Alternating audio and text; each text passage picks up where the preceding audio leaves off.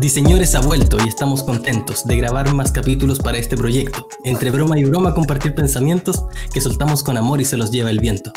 ¿Qué se puede esperar de esta nueva temporada? Tres diseñadores hablando huevadas. Lo hacemos relajados, sin fanfarronadas. Somos diseñadores, no nos importa nada. Estamos listos para empezar con esto. Como actores porno con el pene erecto. ¿Listos para la acción? Abre tu mente y mantente atento. Se acaba esta intro y comienza el resto. Bienvenidos a esta segunda temporada de Diseñores. Es un placer poder volver a compartir pantalla con ustedes. Ah, Qué tremendo inicio te mandaste, oye. Sí. Oye, lo, lo, lo, lo del- lo de rapear las cosas era broma nomás, pero te salió súper bien, Fran. Tú sabes que con, con Fran no se bromea. Tú a Fran le decís, de una. Claro. Oye, chicos. mi nombre es Cooler O'Connor y soy cruza de potrillo y de perra. Ahí vamos, ahí vamos de nuevo. Chicos, bienvenidos a este capítulo número 11, primero de esta segunda temporada en la que no sabemos cómo nuevamente volvemos a estar online.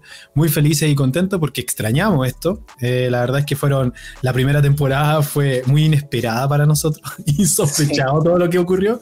Pero aquí estamos de nuevo, así que les doy la bienvenida a mis dos compañeros. ¿Cómo están chicos? Aquí, dándole con todo. Me imagino, como siempre.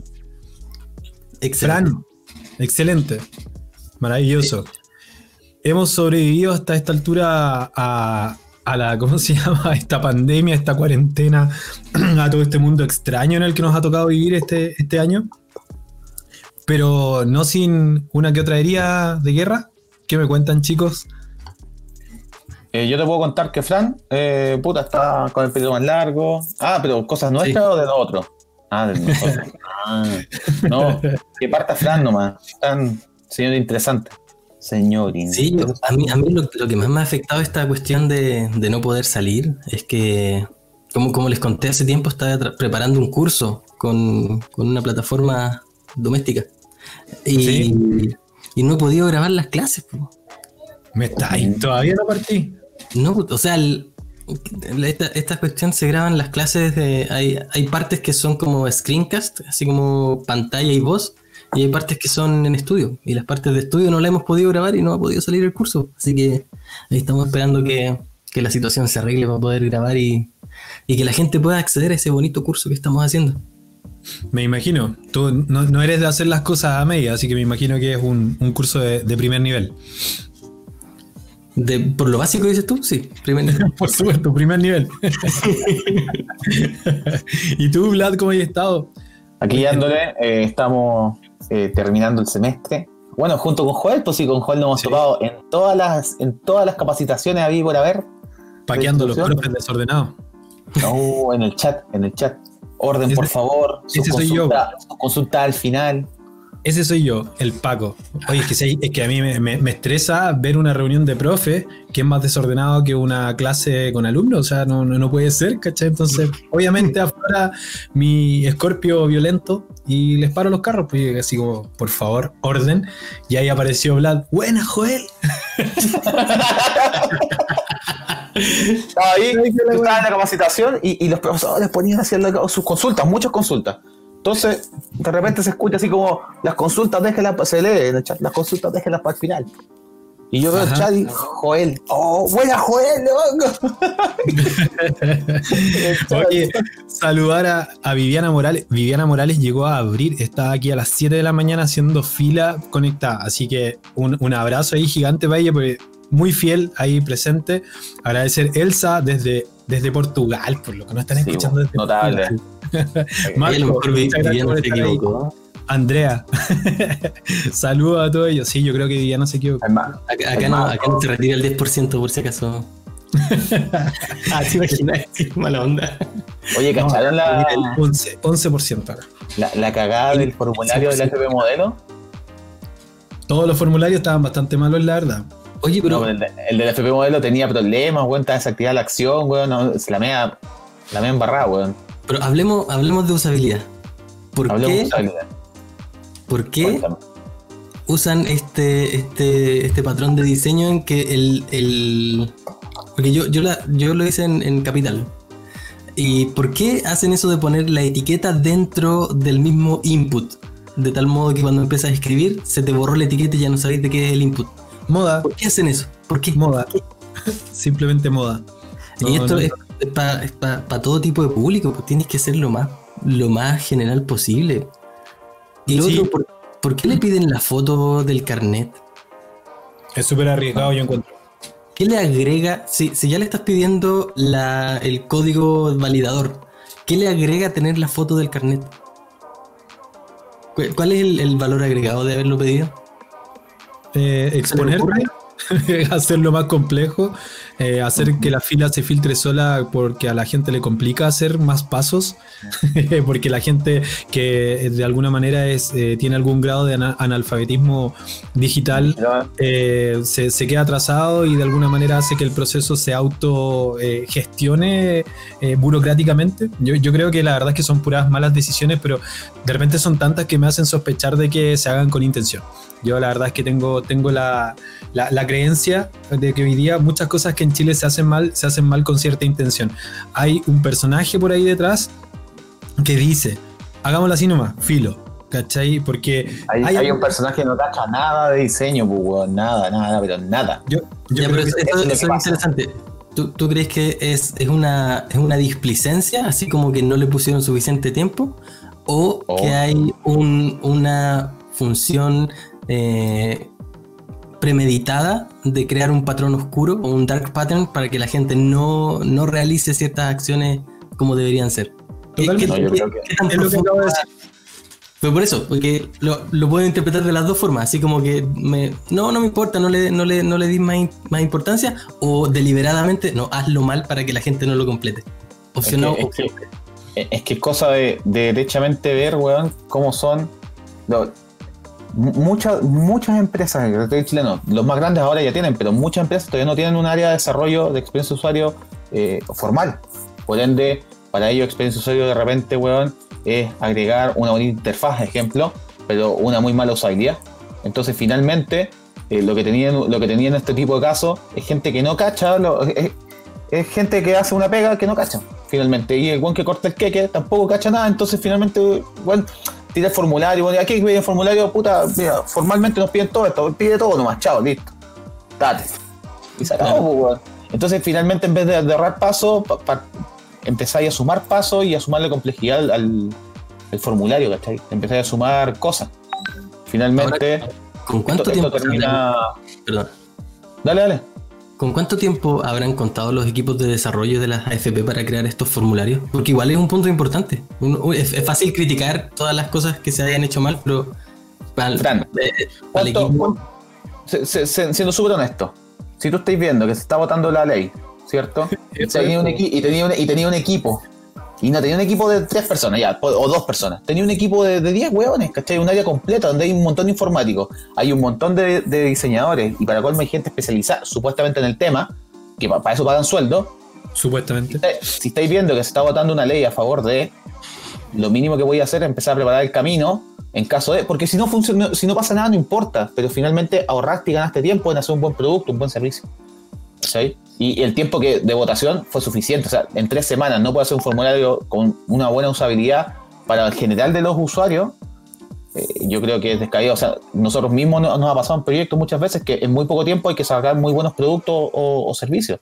Claramente hay que hacer el QA y la, prueba en la marcha, pero puntualmente tampoco es que, weón, no me voy a decir que en tres semanas no pudieran hacer algo mejor de lo que hicieron ahora. Esa weá fue una weá de un día para otro. Claramente lo querían ir de un día para otro. Yo estoy convencido de que hay, hay premeditación, o sea, eh, eh, de verdad creo, he estado en reuniones en las que se, han dicho cosas por el estilo como de déjalo así, porque eso ayuda de alguna manera a que no se sature el servidor, van a haber algunos que van a quedar pegados en esta tarea, o sea, yo he escuchado eso en reuniones, ¿cachai? Entonces, eh, en esta situación en particular, yo sé que no pueden haber estado trabajando hace una semana porque esta cuestión viene hace rato. Tal como dice Vlad, o sea, si no tenía dentro del equipo gente que está al tanto de las noticias, al tanto de lo que está pasando en redes sociales, y tú eres el centro de atención en este minuto y no tomas el plan A y el plan B, puro weyando. O sea, o sea, por favor, si te dedicáis a esto, tenéis que, tenéis que tener la posibilidad de tener respuesta a todo. Entonces, si tú cacháis que es una posibilidad y es una posibilidad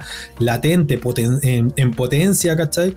tenéis que reaccionar ahora y ponerte en ese caso, ¿cachai? Sí. Si, no, si no, ¿de qué estamos hablando? ¿Cachai? Ahora, Entonces, voy, voy a ser abogado del diablo. No, no quiero decir que, que los otros equipos de diseño sean el diablo, pero Oh, mire, mire, mire, mire, En- mire lo que pasó. Rum, Fran se acaba de desconectar. Ah, sí, te imaginas ahí? La, la weá mono, la weá abusiva. ¿no te escuchamos? Bueno, claro, Censurado. Joel, mira, entonces, como seguíamos diciendo, la derecha de. Ah, ya te imaginas la, la política, así, igual que se va al otro nadie, así. y empieza a correr el juego como Naruto con una capa rosada. Tan, no, no tengo nada rosado. Y ahora está. ¿Tienes la capa negra? Todo lo tuyo es negro. La capa negra.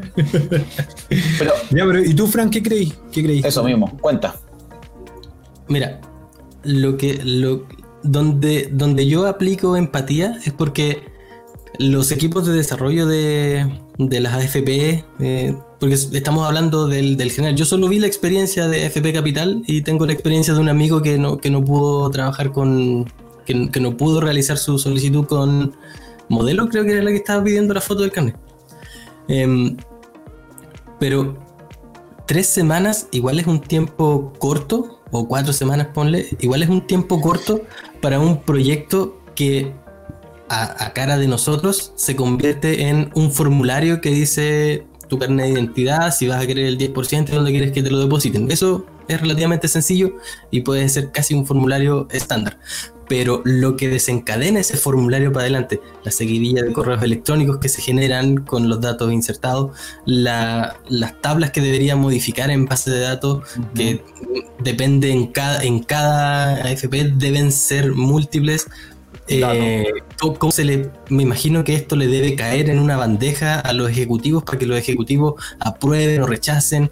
Entonces de- de- hay toda una maquinaria para atrás que, que desencadena esto que nosotros vemos un formulario y decir, Ujú. diseñar un formulario y implementar cinco o seis campos no es tan difícil, pero No, toda la maquinaria que hay para atrás debe haberles Pero, tomado ya, mucho tiempo pero- a estos equipos dedicando solo una parte al formulario, lo Ya, cual no está, no está bien, pero para, Súper que la gente que nos escuche tenga en contexto de todo lo que significa un proyecto de esa, de esa magnitud. Claro, pero súper importante, el podcast se llama Diseñadores, no informáticos. Entonces, todo lo que dijiste me lo meto al bolsillo, ¿cachai?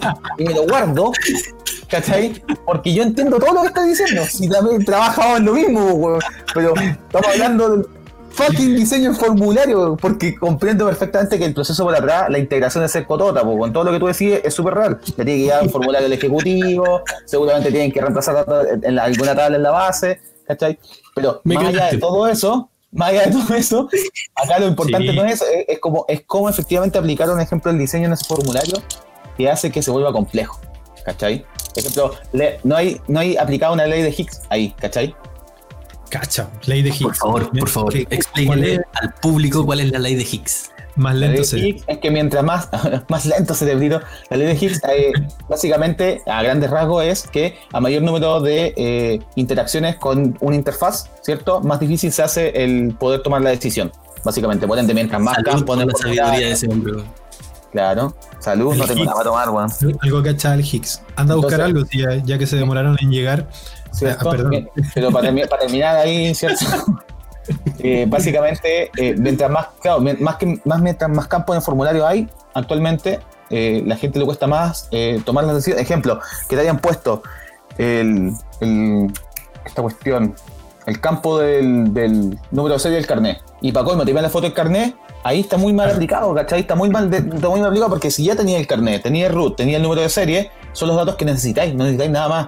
La foto va- es una comprobación visual que ni siquiera, porque la foto para que haga la comprobación visual debería efectivamente ten- tener dos, aplicadas dos tipos de cosas. Pasando al lado de la informática, debería tener efectivamente, debería haber un algoritmo que toma la foto, compara el número de serie con el número de serie inscrito para hacer el match y que se- efectivamente es así. Ahora, ¿tenemos constancia de que eso realmente va a ser? ¿O la foto carnet la pidieron solamente por, por huellar, por protocolo? ¿Cachai? Entonces, ahí es donde está mal aplicada, ¿cierto? La experiencia de usuario y la interfaz está mal desarrollada, pues, weón. ¿No? Sí. Y, y es importante también considerar en el diseño En, en el diseño, considerar la implicancia informática, porque si, les- si se sabe que miles de personas iban a ocupar este formulario, y si miles de personas iban a ocuparlo y miles de personas van a subir fotos al mismo tiempo, es natural que el servidor colapse. Y me imagino que eso pasó. Claro. Sí, Oye, seguro. Yo, yo ahí también creo que se inventan las filas. Las filas sabemos de que no, no es un tema de que tenemos una cantidad de impactos eh, No. infinitamente superior. eh, tiene que ver con ordenar justamente eh, a mi conveniencia el tema. Cuando yo me metí, la verdad es que yo me metí mientras veía en televisión que está la escoba. Yo me metí, empecé, me metí a FP Capital. eh, empecé a meter los datos y fui haciendo paso a paso y en cinco minutos ya había hecho el tema, no me demoré nada, no hice fila, no- ni, ni una cosa. Apreté F5 después de hacer esto y me dice, usted está en la fila. Y me dice, tiempo estimado de respuesta, 23 horas. Así, Buena. como, eh, de, de qué están hablando. Entonces, yo, yo insisto, o sea, yo creo que aquí también se utiliza y es parte como de la experiencia de usuario y es parte del truco en ese sentido como de la usabilidad, el también bloquear un poco el tema. Es como cuando a propósito no te pongo un botón salir porque no quiero que salgas, ¿cachai? O sea, quiero que te quedes ahí y hagas lo que yo quiero que tú hagas, comprar, pagar, lo que sea, y no un volver al home, ¿cachai? Porque claro. no, qui- no quiero que te vayas, ¿cachai? Entonces lo hago a propósito. Ahora, si eso es una buena práctica, no es una buena práctica, si tiene que ver con estrategia, si tiene que ver con inteligencia o tiene que ver con algo abusivo, eh, es discutible, ¿cachai? Pero yo creo que en este tipo de cosas y ya a esta altura, o sea, súper desconfiado de, de- de todo lo que se puede hacer, siempre he sido desconfiado, pero a esta altura, vi- viendo cómo se hacen de mal muchas cosas, eh, tú decís, no, aquí hay intención, ¿cachai? O sea, hay, hay conocimiento detrás y hay una intención de hacer las cosas más engorrosas justamente para evitar que todos la hagan. Cuando te dicen, mira, si tenéis 365 días para hacerlo, tú decís, espérate, eh, si el discurso es todo el rato de que la gente necesita la plata, la gran mayoría para pagar sus cuentas, ¿cachai? Para comer y algunos para comprarse la Play 5, ¿cachai? Eh, tú sabes que la gente no quiere la, la plata en un año más, pues, ¿cachai? O sea, Sí. no, pero es que van a haber algunos que se van a comprar un auto. Mira la weá que te preocupáis si se quieren comprar un auto. weá de ellos, weón. Pero hay, hay gente que tiene hambre, por loco. O sea, hay gente que está, lo están echando de su casa porque lleva tres meses atrasado en dividend. Entonces, bajo todo ese discurso, que ya es más político, obviamente, tú decís, hacerme el proceso engorroso no tiene sentido. Y en ese sentido ya ahí hay como una mala leche, ¿cachai? Y yo me doy cuenta como de que, ¿sabes? que muchas cosas se hacen complicadas como adrede. El mismo tema de las cajas, de cómo se reparten las cajas de alimentos. Tú decís, de verdad, o sea, cualquiera de nosotros, si nosotros hacemos una reunión creativa y nos ponemos hoy día una tarde completa a tratar de solucionar esto, sin duda lo solucionáis, ¿cachai? Sin tener ni siquiera mucho conocimiento de cómo son todos los procesos y todo lo que decía obviamente Fran de lo que hay detrás de un formulario, por ejemplo. ¿Cachai? Que no nos importa, pero que sabemos que existe. No nos importa porque no somos informáticos. Claro. Claro, Claro, Entonces, es que no-. Claro, es que no es que no importe, po, pero claramente eh, nosotros, bueno, puntualmente yo trabajo en la misma área que el Frano, que el Joel, que coincidencia de la vida en la primera temporada lo vivimos repitiendo, pero eh, se entiende que nosotros igual diseñamos siempre con una conciencia pensando en, ¿cierto?, el desarrollo, finalmente. Y por eso eh, trabajamos bien en las áreas en las que trabajamos y, y hacemos bien nuestra pega. Pero muchas veces no se sabe, muchas veces hay gente que diseña cosas y, que son inviables, pues, weón. A mí me ha pasado un montón de veces, weón, que diseña un- unas weas maravillosas. Bueno, ahora, ahora todo en realidad, eh, casi todo es viable, ¿eh? Cuando recién partió el, cuando recién partió el desarrollo, o cuando yo partí en desarrollo, esto estaba muy precario todavía, pues, bueno, entonces de repente hacer un menú, un menú súper bacán con ese, con un SVG, weón, ejemplo, con una interacción con SVG, era soñado, pues, bueno, ahora ya no, se pues. Claro. ¿Ustedes Ahora podía tocó animar un SVG imágenes? weón. ¿Les ¿Eh? toca usar imágenes para los bordes redondeados? Sí, me tocó Sí. usar imágenes para los bordes redondeados. Toneladas, po. Toneladas, eh, co- cortar el pixel cuando se hacían los sitios con tablas, cortar el Sí. pixel para que el sitio creciera por locos. O sea, estamos hablando de, estamos hablando de artesanía en diseño web. Entonces, sí, ocupando bordes redondeados. Y el cliente te decía, ¿sabéis que no me gustan los ángulos? Ponle los bordes redondeados y total es cambiar el borde nomás. Y tú en tu cabeza imaginándote todos los cortes que ibas a tener que hacer para que ese botón fuera Oh, weón, qué Para que el botón- creciera también y se adaptara si Sí, era po, doble línea. porque cuando, cuando el botón te. Oh, es que era terrible, se trabaja con tabla, weón. No, Hoy día en la mañana Pero- hice, Pero fue en la escuela. hoy día en la mañana hice una clase en vivo. Está en Ya. YouTube por si los amigos que escuchan quieren verla. Es una clase de introducción a HTML y CSS desde cero. Bueno, Y mi- mientras explicaba, como que pensaba que bacán aprender ahora. A diferencia de cuando aprendimos nosotros que era, Oh, hack tras hack para poder hacer cuestiones tan simples como ponerle sombra a un elemento. ¿Te acordás, no? Sí. Oh. Sí, re- recuerdo, recuerdo haber hecho esa reflexión en clase también, el año pasado y este, en prototipado web. De lo que es que ahora parece, parece ser como tan fácil, ¿cachai? Eh, versus lo que nos tocaba a nosotros. Y por otro lado, que lo, lo comentamos también en la temporada pasada, eh, el tema de que HTML5 vino como a democratizar un poco el tema de que, ya, si tú eres muy antiguo en el tema, hay cosas que tenés que aprender. Si tú eres nuevo en el tema, hay cosas que tienes que aprender, pero como que igualó un poco la, la cancha, ¿cachai? Como Sí. que siento que dio, dio ese como, un, un- como que niveló, ¿cachai? Entonces, es, es interesante lo que pasó ahí, pues, cuando empezaron a hablar de CSS 3, es como, la dura del 3, y cuando, cuando salió el 1 y el 2, y es como, no es que ya los venía ocupando hace rato, ¿cachai?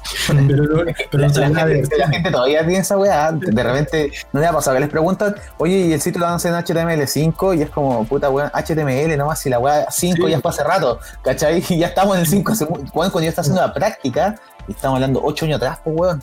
Ahí Sí. estábamos en HTML5, pues cuando recién No, salió. y- Es como Pero cuando ponéis ahora- la, la versión en el currículum, la versión de software que utilizáis. Ocupo Photoshop CS2.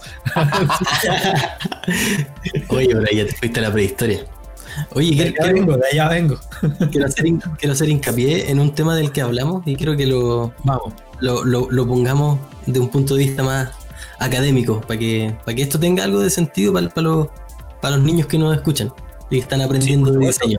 Y estamos atentos leyendo lo que quieran aportar los chicos que están ahí. El, Ma- el Marco, el. Marco había puesto ahí recién que este el, formulario de, de la, F- no sé si el formulario de FP, no, no entiendo lo que quiso decir como opciones, pero fue justo el momento Sí. cuando estábamos hablando de las opciones del formulario. Sí, de, de por qué te pedían el carnet, yo caché que en ese minuto fue cuando dijo más opciones. Así que yo me imagino que tenía que ver con eso. Pero no yo, puede haber. Yo creo que quiere más opciones de personas aquí porque a nosotros no le gustamos. Claro, no, de, de opinión. Nuestras tres opiniones no era lo que él esperaba. Le, le faltan opiniones. No, yo quería hacer en el, en el término del dark pattern, que no sé si alcanza a escuchar mi gata, parece que tiene hambre y me está rumiando la, Sí. la puerta. Pero le toca a las 9 comidas, le quedan 20 minutos. No, Ah, yo- yo una, también una hora y las 20 comidas. minutos. Se adelantó una hora y media. Ley de Hick, ah, Ley de estaba hablando de Ley de Hick, de lo que estaba hablando, de lo que yo había mencionado. Ah, Sí, bueno. de- por el doctor Hickory Hick. La dura. Los Hichter. ya, dale, dale. M- Frank. Me imagino que gran parte de los que nos escuchan están familiarizados con el término patrón de diseño. El Obvio. patrón de diseño somos nosotros, que somos los patrones del diseño. ¡Qué huevo! A ver, pero Fran, cuéntanos qué es un patrón de diseño. Yo lo he explicado tantas veces esta weá en clases, pero, pero cuéntanos tú qué es un patrón de diseño, para que la gente entienda. Un patrón de diseño es, mm, por ponerlo en términos genéricos, es una solución predeterminada para un problema recurrente. Es decir, constantemente existe el problema o la necesidad de navegar a través de diferentes páginas de un sitio y el patrón de diseño, que es la solución estándar para este problema recurrente, es poner el menú arriba y a la derecha. ¿Cierto? Eso es un patrón de diseño. O el logo diseño- arriba y a la izquierda. Claro.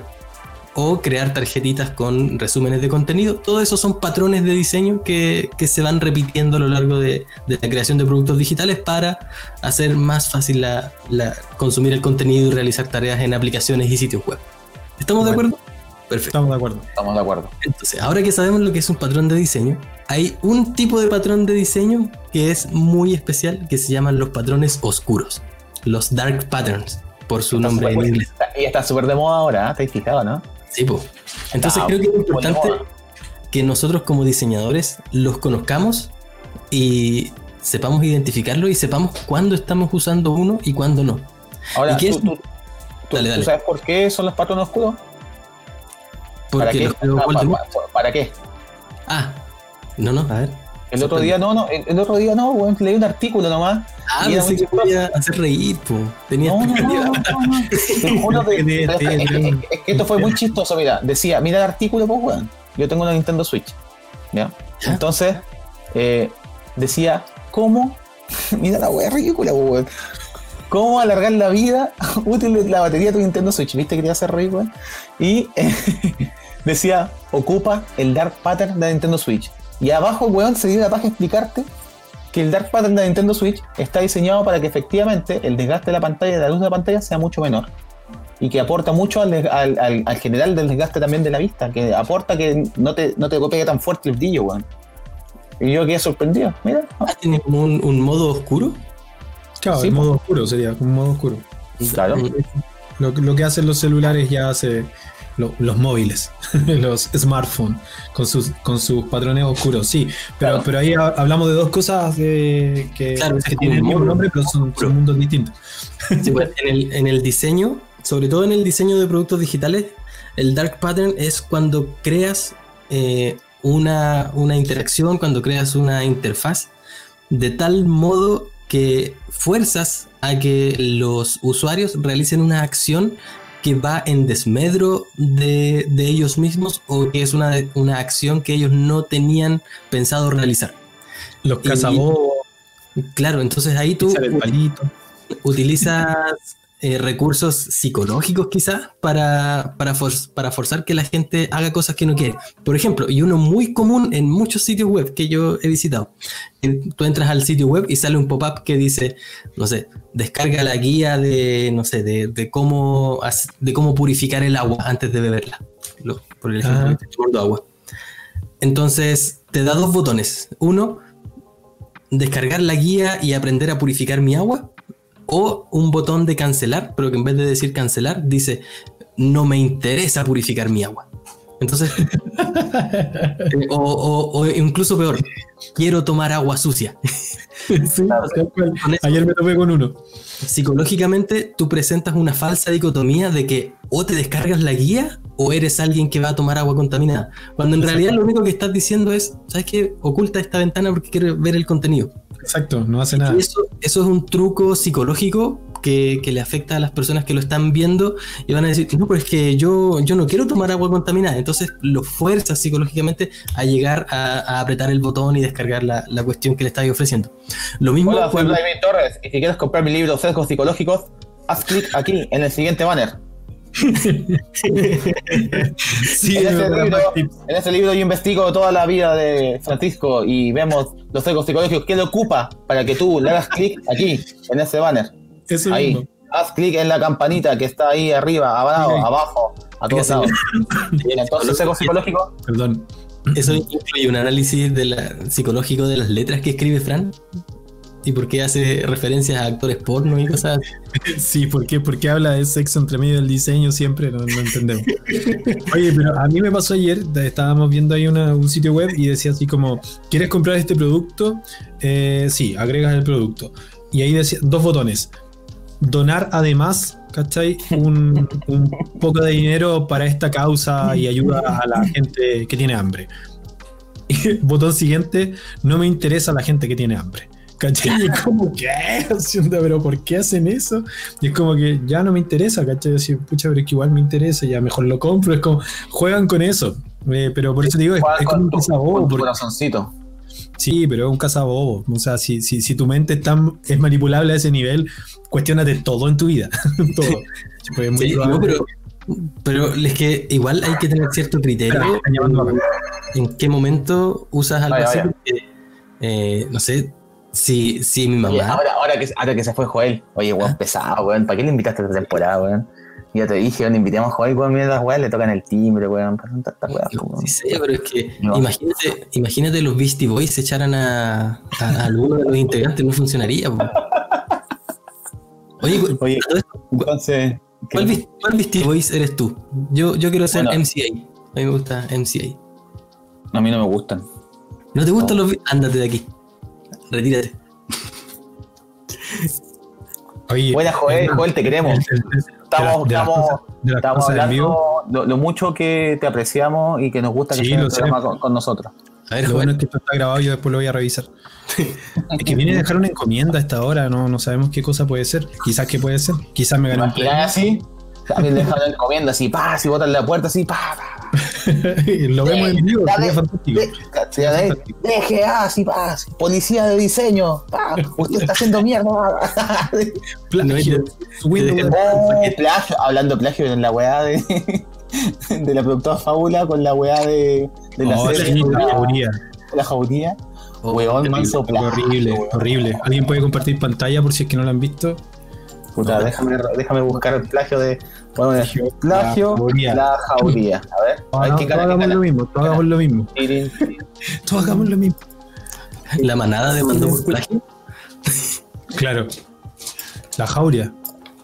¿De ahí tú podéis compartir pantalla? A ver, a ver, estoy, estoy en eso, estoy en eso, a ver.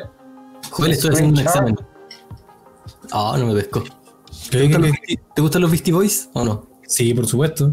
¿Cuál, cuál, nosotros tres somos los Beastie Boys chilenos. ¿Cuál, cuál, cuál Beastie Boy eres tú? El del medio. Ahí está.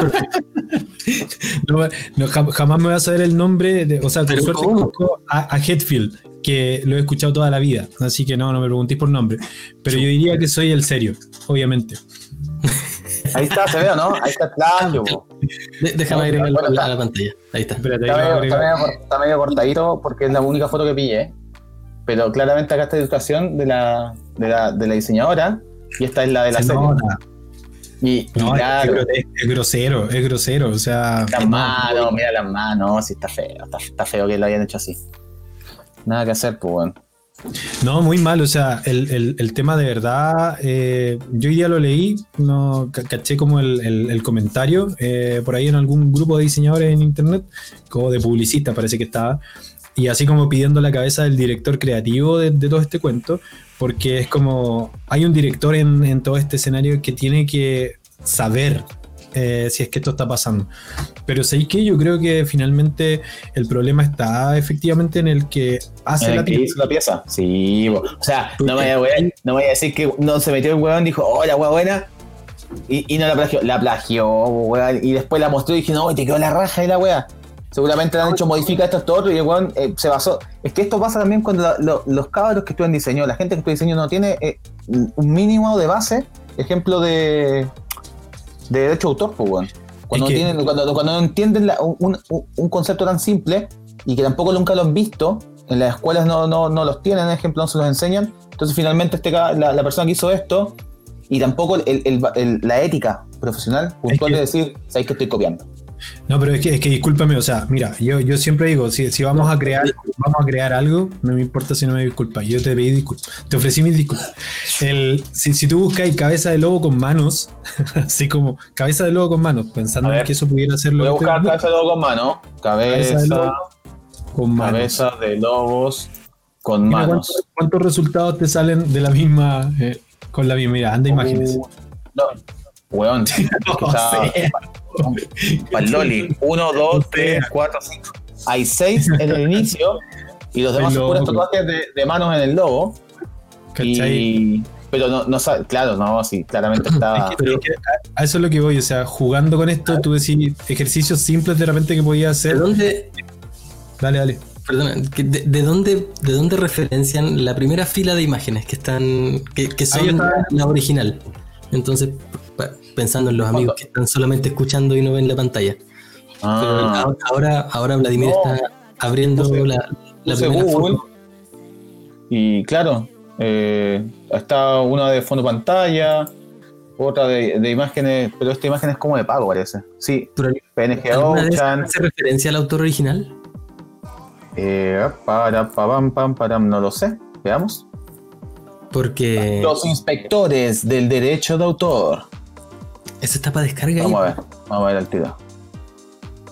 Descarga sin logo. Descarga derecho de autor. Ah, sí. No sé si le, será el- no sé si le están atribuyendo al, de- al autor original, pero para descargar sin el logo y después puedes cargar con derecho de autor, a ver. Derechos de autor. Solo para usos no comerciales. Dice clarito. Claro. Deberíamos tener un, un episodio en donde tengamos a un abogado de derecho de autor invitado y le preguntamos bueno. todas las cosas que hay que preguntar. Oye, oye, Fran, ¿puedes sacarme en mi segunda pantalla? Es que se me está poniendo pajero el computador. weón. Invi- invitemos tres. Gracias, Francito. La RAM, la RAM. La RAM, No, es que se, ya se me está llenando la RAM, weón. Tengo tanta weá. Encuentro de verdad que, que, que es grosero. O sea, yo, yo muchas veces veo trabajos cuando, cuando te toca reci- recibir trabajos de los alumnos, de estudiantes, y te toca hacer la pega de revisar. De repente hay trabajos que tú decís, el alumno se pegó un salto eh, cuántico en un estilo de gráfica o en un nivel de trabajo que venía haciendo en el que tú decís, es raro, ¿cachai? O sea, o estaba trabajando muy con desgano o ya se motivó así heavy y este trabajo como que me llamó la atención. Busco ejemplos, agarrar la misma imagen y tirarla de hecho a, Google. Eh, tenéis que probar, ¿cachai? Y como que lata a desconfiar, que bacán darse cuenta de que sí, es tu pieza, pero muchas veces es re fácil pillar a alguien que está perdiendo algo, ¿cachai? A mí, me, a mí me pasó ahora esta semana, no, Marcos sabe con la historia un poco, Marcos trabajamos con los mismos alumnos, la misma sede, y claro, yo estaba realizando un trabajo y dije, oh, un trabajo de Juanito Pérez. Y vi el trabajo y dije, oh, Juanito Pérez hizo un trabajo muy bien. Y estaba contento. Juanito Pérez había pegado un salto muy bueno de los trabajos que tenía al trabajo final, al examen. Y, llamé para preguntar. Dije, oye, ¿sabes que Juanito Pérez se pegó un salto muy bueno? Y me dijeron, ¿por qué no revisas los otros trabajos? Quizás Juanito Pérez copió. Y dije, no, ¿cómo va a uh. copiar Juanito Pérez? Y Juanito Pérez había copiado. Oh, Juanito. Había Juanito. y cambiado unas cosas puntuales y me dio mucha pena. Entonces, lo que tú decís, weón, Joel. Te, estamos mirando. Te estamos mirando. Es que por eso te digo, o sea, no, no podéis trabajar en esto y no tener esa cuota de desconfianza de repente cuando veis cosas que escapan del promedio de una persona. Y aún así, cuando no escapan y estáis involucrado en algo que, eh, que puede llegar a tener una repercusión o una difusión tan grande, no te podías arriesgar, ¿cachai? O sea, yo, siento que ahí de verdad es como que pecáis de. Y en ese sentido, tú, Bueno, sí, dije que iba a venir más violento esta temporada, así que sí, pecáis de weón, ¿cachai? hay que ser entero gil para pisar el palito de esa forma. Ah, Porque mira, yo no voy a ¿Qué, qué, qué? Mira, yo no voy a aceptar ese vocabulario en mi podcast. en tu podcast, llega atrasado al podcast y dice que es de él. No, no, güey. yo, creo, yo creo que de verdad ahí tenéis cuota de, de, como te digo, de gil en el sentido de que o seleccionaste también muy mal tu, tu, grupo de tu equipo de trabajo, ¿cachai? Y si no estáis haciendo bien esa tarea, entonces tenéis que hacer la tarea después de revisar. Existen aplicaciones que te ayudan a descubrir si es que hay una imagen con algún grado de plagio. Existen, eh, ¿cómo se llama? Aplicaciones que las mismas que tiene eh, la plataforma de, las instituciones con el Safe, eh, ¿cómo se llama? Ayúdame, Vlad. Que es como para ver. Sí Safe no sé cuánto. No, me acuerdo, si safe algo y te, y te ves si tiene plagio, toda la cuestión. Agarra los textos y logra sacar un porcentaje de plagio. Agarra los textos y hace mierda el trabajo del alumno. ¿Cachai? Entonces tú decís, desde el rincón del vago que esto pasa, ¿cachai? Y uno lo podía detectar pues con un simple copy-paste. O sea, agarrar un párrafo por ahí, pegarlo en Google y, ¿cachai? Entonces, en el copy-paste. El copy paste. Entonces, el, el, tema es que no, yo, yo, encuentro que este tipo de errores así, nuevamente, eh, inaceptable y creo que hay una cuota de conocimiento detrás de esta cuestión así como de tratemos de que pase piola, ¿cachai? Pero de verdad considero que es muy inocente. Y esto tiene mucho que ver con un tema que es súper relevante y que tiene que ver con la ética y que tiene que ver con, el, eh, con las buenas prácticas, ¿cachai? Y yo creo que en Chile en particular, hay buenas los, diseñadores somos de muy malas prácticas. En general, pero el diseño tiene muchísimos vicios, muchos, muchos, muchos. ¿Cachai? Y que tiene que ver con, esta, con este cuento de que finalmente trabajar apurado, lo que decía Fran, no, es que ¿será que estos errores es porque no tenían tiempo o será porque lo hicieron con conocimiento? No, es que teníamos poco tiempo, entonces lo hicimos mal.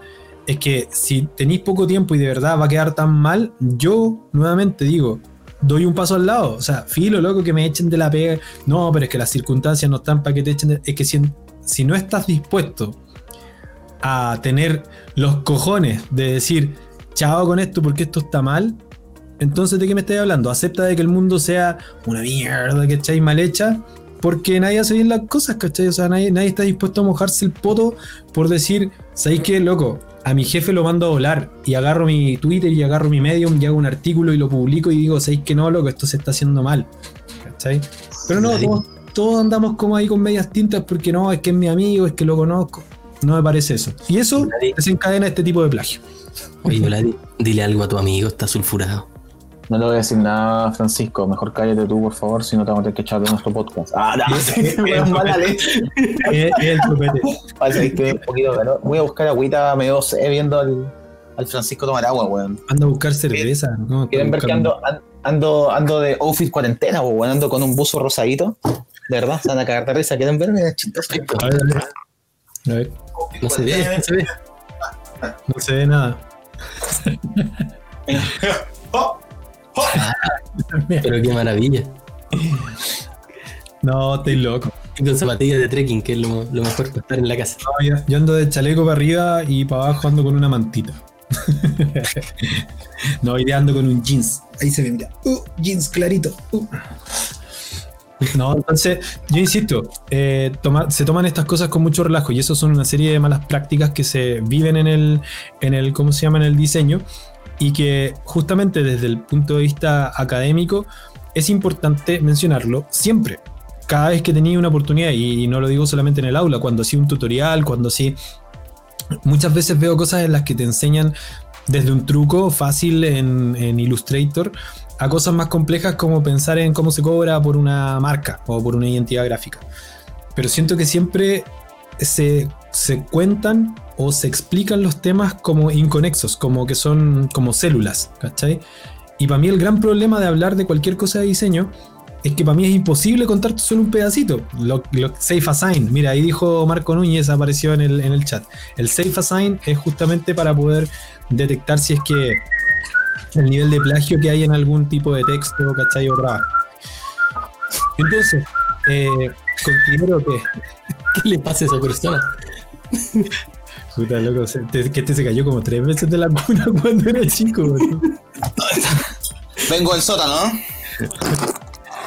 Entonces, nuevamente, ¿Qué pasó? considero que no podía hablar de, un- de- de diseño eh, de forma inconexa. Es como que te. Siempre que te hacen como una pregunta, uno es como, ¿cuánto podría cobrar por un tríptico? Eh, no sé, 75 mil pesos, porque eso es más o menos el rango que conozco. Yo, disculpa, pero lamentablemente yo no tengo respuestas cortas, juega. ¿Cachai? Yo, yo lo advierto, así lo advierto. ¿Queréis la respuesta corta o la larga? La corta, 80 lucas, listo. Ya, chao. El joven no tiene nada corto. Vale, gracias por eso. Espero que mi, mi inteligencia sea la más larga de paz, nada más. Entonces digo, eh, Según estudios dicen que el tamaño no importa, sino la forma de usarlo. la inteligencia, por supuesto, El cerebro, el cerebro. me parece. Sí. El tamaño de las dendritas. Igual hay gente a la que le está creciendo. Yo ya dejé de crecer hace tiempo, ya a esta altura, de aquí para adelante en mi vida, solo es encogerme. Miren que, miren que. ¿Puedo ser el guapo del grupo? Siempre lo ha sido. Gracias, gracias. ¿Puedo ser el ario del grupo? Eh, no lo serás nunca. lo siento. Pero tú eres color. Pero tú puedes ser el No. Aria, Ario, Caro Cruz, el amor. Esa era la parte del chiste que iba en la mitad del. Sí. Lo practicamos toda la semana. Oye, nos está saliendo bien el en vivo. Bueno, o sea, ojalá Pero- las cinco personas que están con nosotros se mantengan. si lo logramos, oye, pero si logramos una mante Oye, piensa que la televisión ahora tiene menos gente de repente en, en vivo, pues, weón. Si nosotros logramos mantener a estos cinco personas entretenidas con nosotros hablando de diseño, vamos Ya, a tener mucho más que otras personas. Pero espérate. Se supone que está Elsa, se supone que está Marco, se supone que está Jonathan. Llevamos tres. Se supone que Vamos. está Viviana. Te, te voy a decir el tiro cuánto hay, a ver. Cuatro personas en vivo en estos momentos. Cuatro. ¿Viste? Ahí están los cuatro. Bueno, a ver Ya, si, No fue uno, ¿viste? si nos restáis a nosotros tres que tenemos abierto, queda una Claro. persona. Nuestro Exacto. rol es mantener entretenida a esa persona. Yo no estoy abriendo el video, simplemente estoy viendo el. Entonces, entonces, Esa retomo el tema. Retomo el tema. ¿Qué tanta responsabilidad nos cabe eh, como profesionales en este tipo de cosas? Cuando se habla de, temas inconexos, en el que hablo de algo del diseño, como por ejemplo cómo se cobra, pero no hablo conectado en relación a qué. O cuando me dicen cuánto cobrar por un tríptico, pero no le doy contexto a la explicación que voy a dar. Doy el ejemplo clarito. Eh, hace un par de días una colega diseñadora eh, me pregunta, eh, tengo que hacer una pega, tengo que hacer un- un- una marca. Ok, ¿cuánto puedo cobrar? Bueno, podría cobrar, ya sabemos, desde 5 mil pesos hasta millones de pesos. El tema es el contexto. Entonces, como hablemos de quién te está pidiendo esto, bajo qué circunstancias la está pidiendo, para qué lo necesita, en dónde lo va a ocupar, cuánto tiempo, que son cosas que hablamos en, en alguno de los capítulos anteriores. Entonces digo, en ese contexto podría pasar escenario 1 que te dicen que no, escenario 2 que te dicen que sí. En ti puede pasar de que tú pienses, oh, es que si le cobro muy caro, el cliente lo voy a perder. Y me, me- pasó, me hizo darme cuenta de algo que yo no, yo no me había dado cuenta que se lo está eh, compartiendo. Me dice, no había cachado y no lo había pensado de esa forma. Yo no pierdo un cliente cuando me pide cotizar y no me acepta la cotización. Porque en estricto rigor el cliente no es tuyo, ¿cachai? Porque no, no, no te ha dicho que sí, no estáis trabajando con él, estáis enviando una propuesta. Y ese, ese componente psicológico nuevamente de enfrentarte a una propuesta de diseño que tienes que hacer una cotización, ¿cachai? Desde el punto de vista de que puedes perder al cliente, te hace ir temeroso. Y como te hace ir temeroso, cometes el error, pisas el palito psicológico y te pueden aceptar la pega después y la tiraste, no sé, po, a 100 lucas, ¿cachai? Yo le sugerí por el proyecto que le estaban pidiendo en particular, eh, ponte tú eh, 400 lucas. Y fue como, uff, igual es harto, porque es más de lo que tenía pensado yo y creo que es más de lo que piensan ellos. Sí, pero considera esto, esto y esto otro. Maneja estas variables, ¿qué tanto le explicas de qué es lo que incluye versus explicarle un poquito y dejar ese espacio a que también te pregunten, ¿cachai? Un poco por el tema. Esto corto.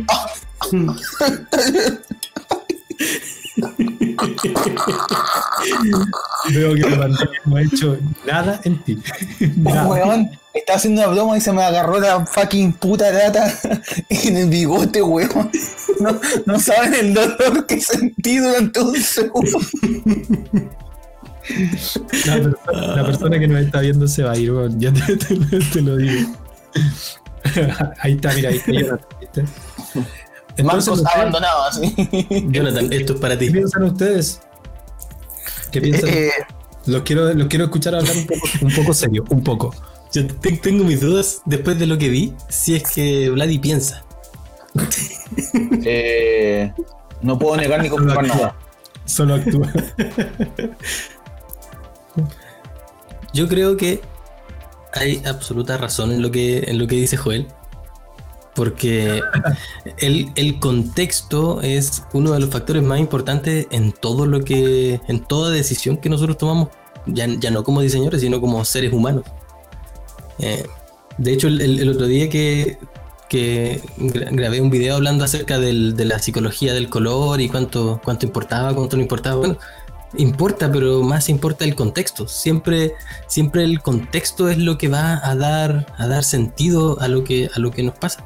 Entonces, si, si se me cae, si me tropiezo con una piedra, eh, el contexto en donde ocurre ese tropezar va a condicionar la interpretación que yo le doy a aquello. Y Por tu lo tanto, comportamiento. Sí. Por lo tanto, es ya, ya ni siquiera un, un aspecto ético, sino casi algo que viene de perogrullo, considerar el contexto siempre en todo, en todo lo que hacemos, en todo- todas las decisiones que tomamos. Eh, por ejemplo, no es lo mismo decidir comprar una casa cuando tienes 21 años que cuando tienes 35 y estás casado y tienes cuatro hijos. Hay Y deudas.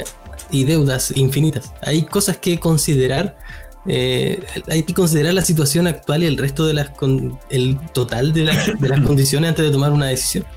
Y, y creo que muy bien, muy bien tu consejo para esa, para esa niña, ese niño que, que te, que te pidió consejo. Eres un buen mentor. Creo que deberías tener un podcast. A veces, a veces doy buenos consejos. Si el problema es que el porcentaje de buenos consejos versus las tonteras que uno puede llegar a hablar.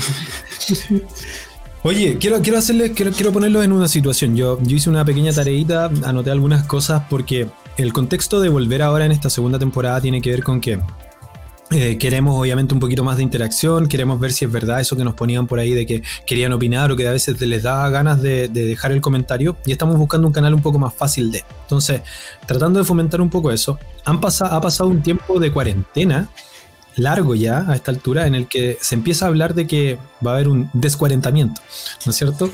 que es una forma técnica específica de hablarlo.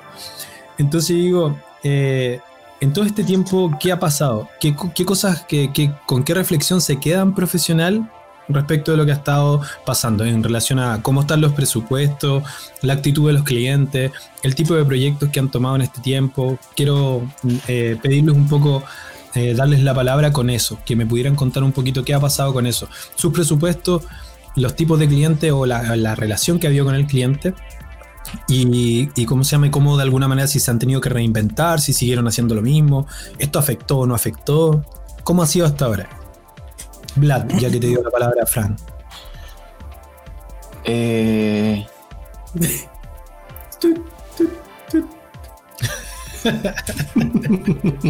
Se le pegó la cámara, se le pegó la cámara. no, mentira. ¡Ah! Está esperando que dijeran eso. Lo logré, weón. No logré. Ya, Pero sí, ahora, sí. Lo, hace- lo hacen todos los alumnos, ya me lo sé el Ah. truco.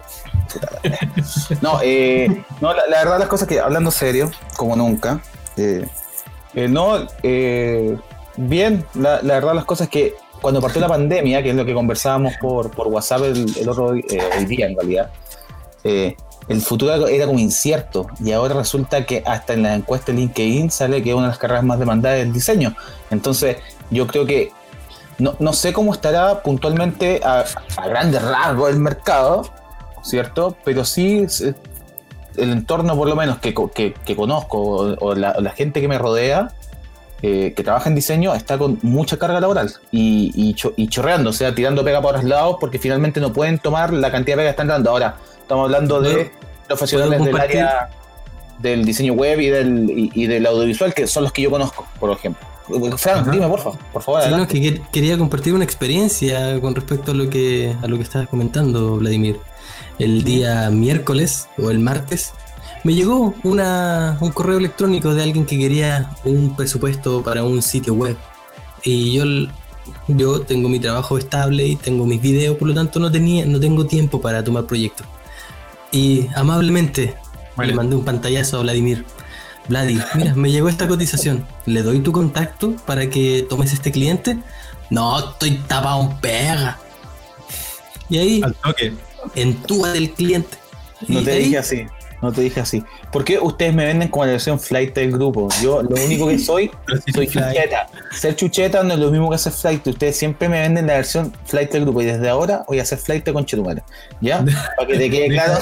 De aquí en adelante, weón, ¿quién es el flight del grupo? No, mentira. Es que no, no- mira, no podéis ser flight y decir conche tu madre. Se dice chuche tu madre.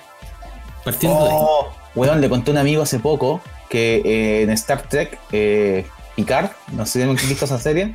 No. Star Trek Picard es una serie de Amazon Prime de Star Trek. Aparece el chileno, pues, weón. ¿Se acuerdan que les conté una vez? ¿No? ¿Cuál es el chileno? No, ¿no cacharon que aparece un personaje chileno? Puta, ya voy a compartir la pantalla porque es muy cómico. Pero es Y que merecen verlo. Merecen verlo. Son- es un Bueno, minuto, un minuto de su vida. es muy malo. ¿Cachai? ¿No? Que te estoy metiendo en terreno peligroso. ¿Ese es donde sale Chewbacca? Chao. Claro. No, weones ignorantes, pues. Así, igual así, súper sentido. Mira, lo, lo Mira, único, lo único bueno de Star Trek irreconocible es esto. Nada más que eso. es, es todo. No hay nada más reconocible en esa serie. Y esa nave de plato horripilante. no, de verdad no habían visto al chile, ah, no habían visto que había un chileno en Star Trek. No, pues ¿sabes cuál, cuál chileno vi? Que les recomiendo a todos esta serie que es Silicon Valley. En la sexta temporada hay un personaje chileno que es súper millonario y tiene una, una araucaria dentro de su casa. ¿De verdad? una araucaria indoor. Hoy, Mira- en datos irrelevantes. A ver, creo que es acá o no. Aquí.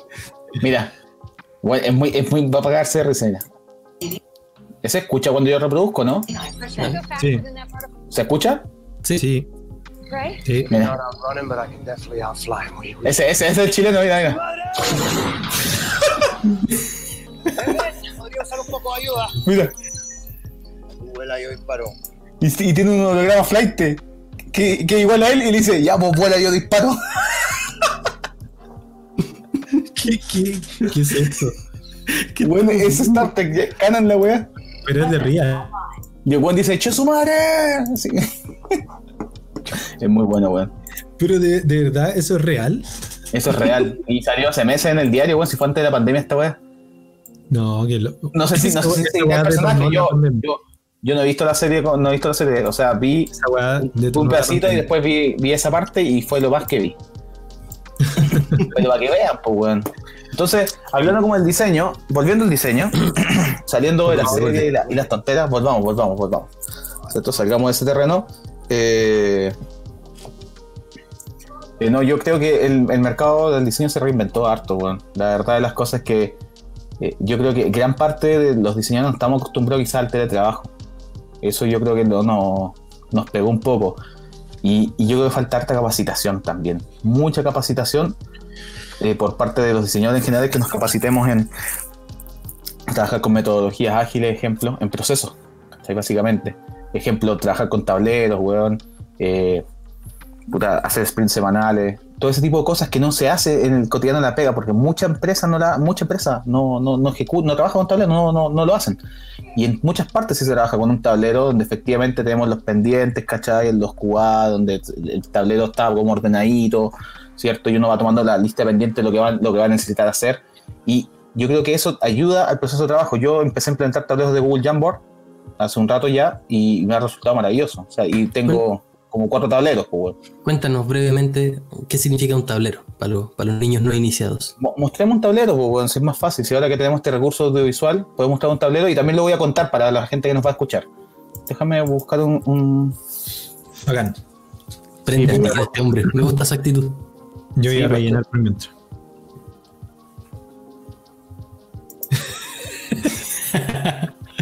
Ya, mira, aquí tengo, aquí, tengo un tablero que no lo he continuado todavía porque estoy esperando, ¿cierto?, la contraparte del cliente. Todavía no aparece, ¿eh? Bueno, todavía no aparece. Segundo. Bueno, yo-. Ahí está. Yo, yo siento que, que en todo este periodo justamente ha pasado de que desnudó muchas realidades que pasaban piola. De hecho, muchos de los profesionales que trabajaban en equipos y que ahora están trabajando solos en su casa, eh, vieron de alguna manera minimizadas también sus capacidades porque en realidad se disfrazaban dentro del grupo, que es una cosa que también yo siempre he criticado de las agencias en general, donde los grupos son tan grandes y que te contratan como para hacer una tarea específica por ahí, como que hay gente que pasa súper piola durante un buen rato en La Vega y aunque no lo haga muy bien, gana buenas lucas y lo hace ahí nomás, ¿cachai? Y, y hay gente re bacán que no, no- no se cree capaz de meterse en ese tipo de pega. Cosas que yo me he dado cuenta en, en este tiempo. Acá hay, acá hay un tablero. Del Google Claro. Jamboard.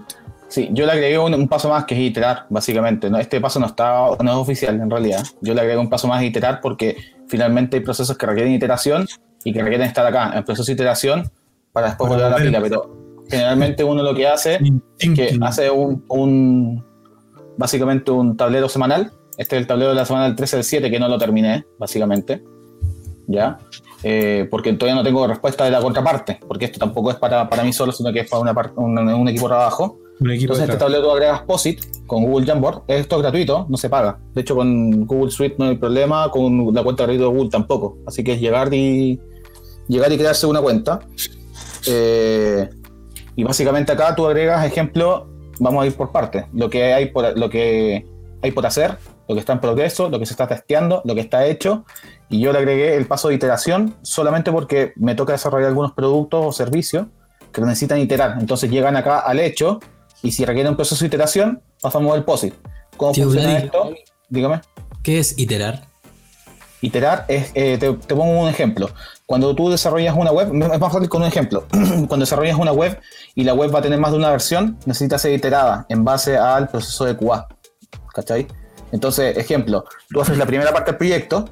La primera parte del proyecto, ejemplo, va a abarcar desde eh, que hicimos, no sé, pues las páginas principales y vamos a generar una iteración en base a un estudio de experiencia de usuario donde se va a probar esto con usuarios reales, ¿cierto? Un muestreo y este muestreo nos va a arrojar ciertos resultados y va a decir, ¿sabéis que está súper mal hecha esta sección o está mal puesto eh, este llamado a la acción porque la gente no nos está tomando en cuenta o este botón no debería ir acá, debería ir allá? Entonces, ¿qué se hace? Se toma el sitio o el producto, el servicio y se itera.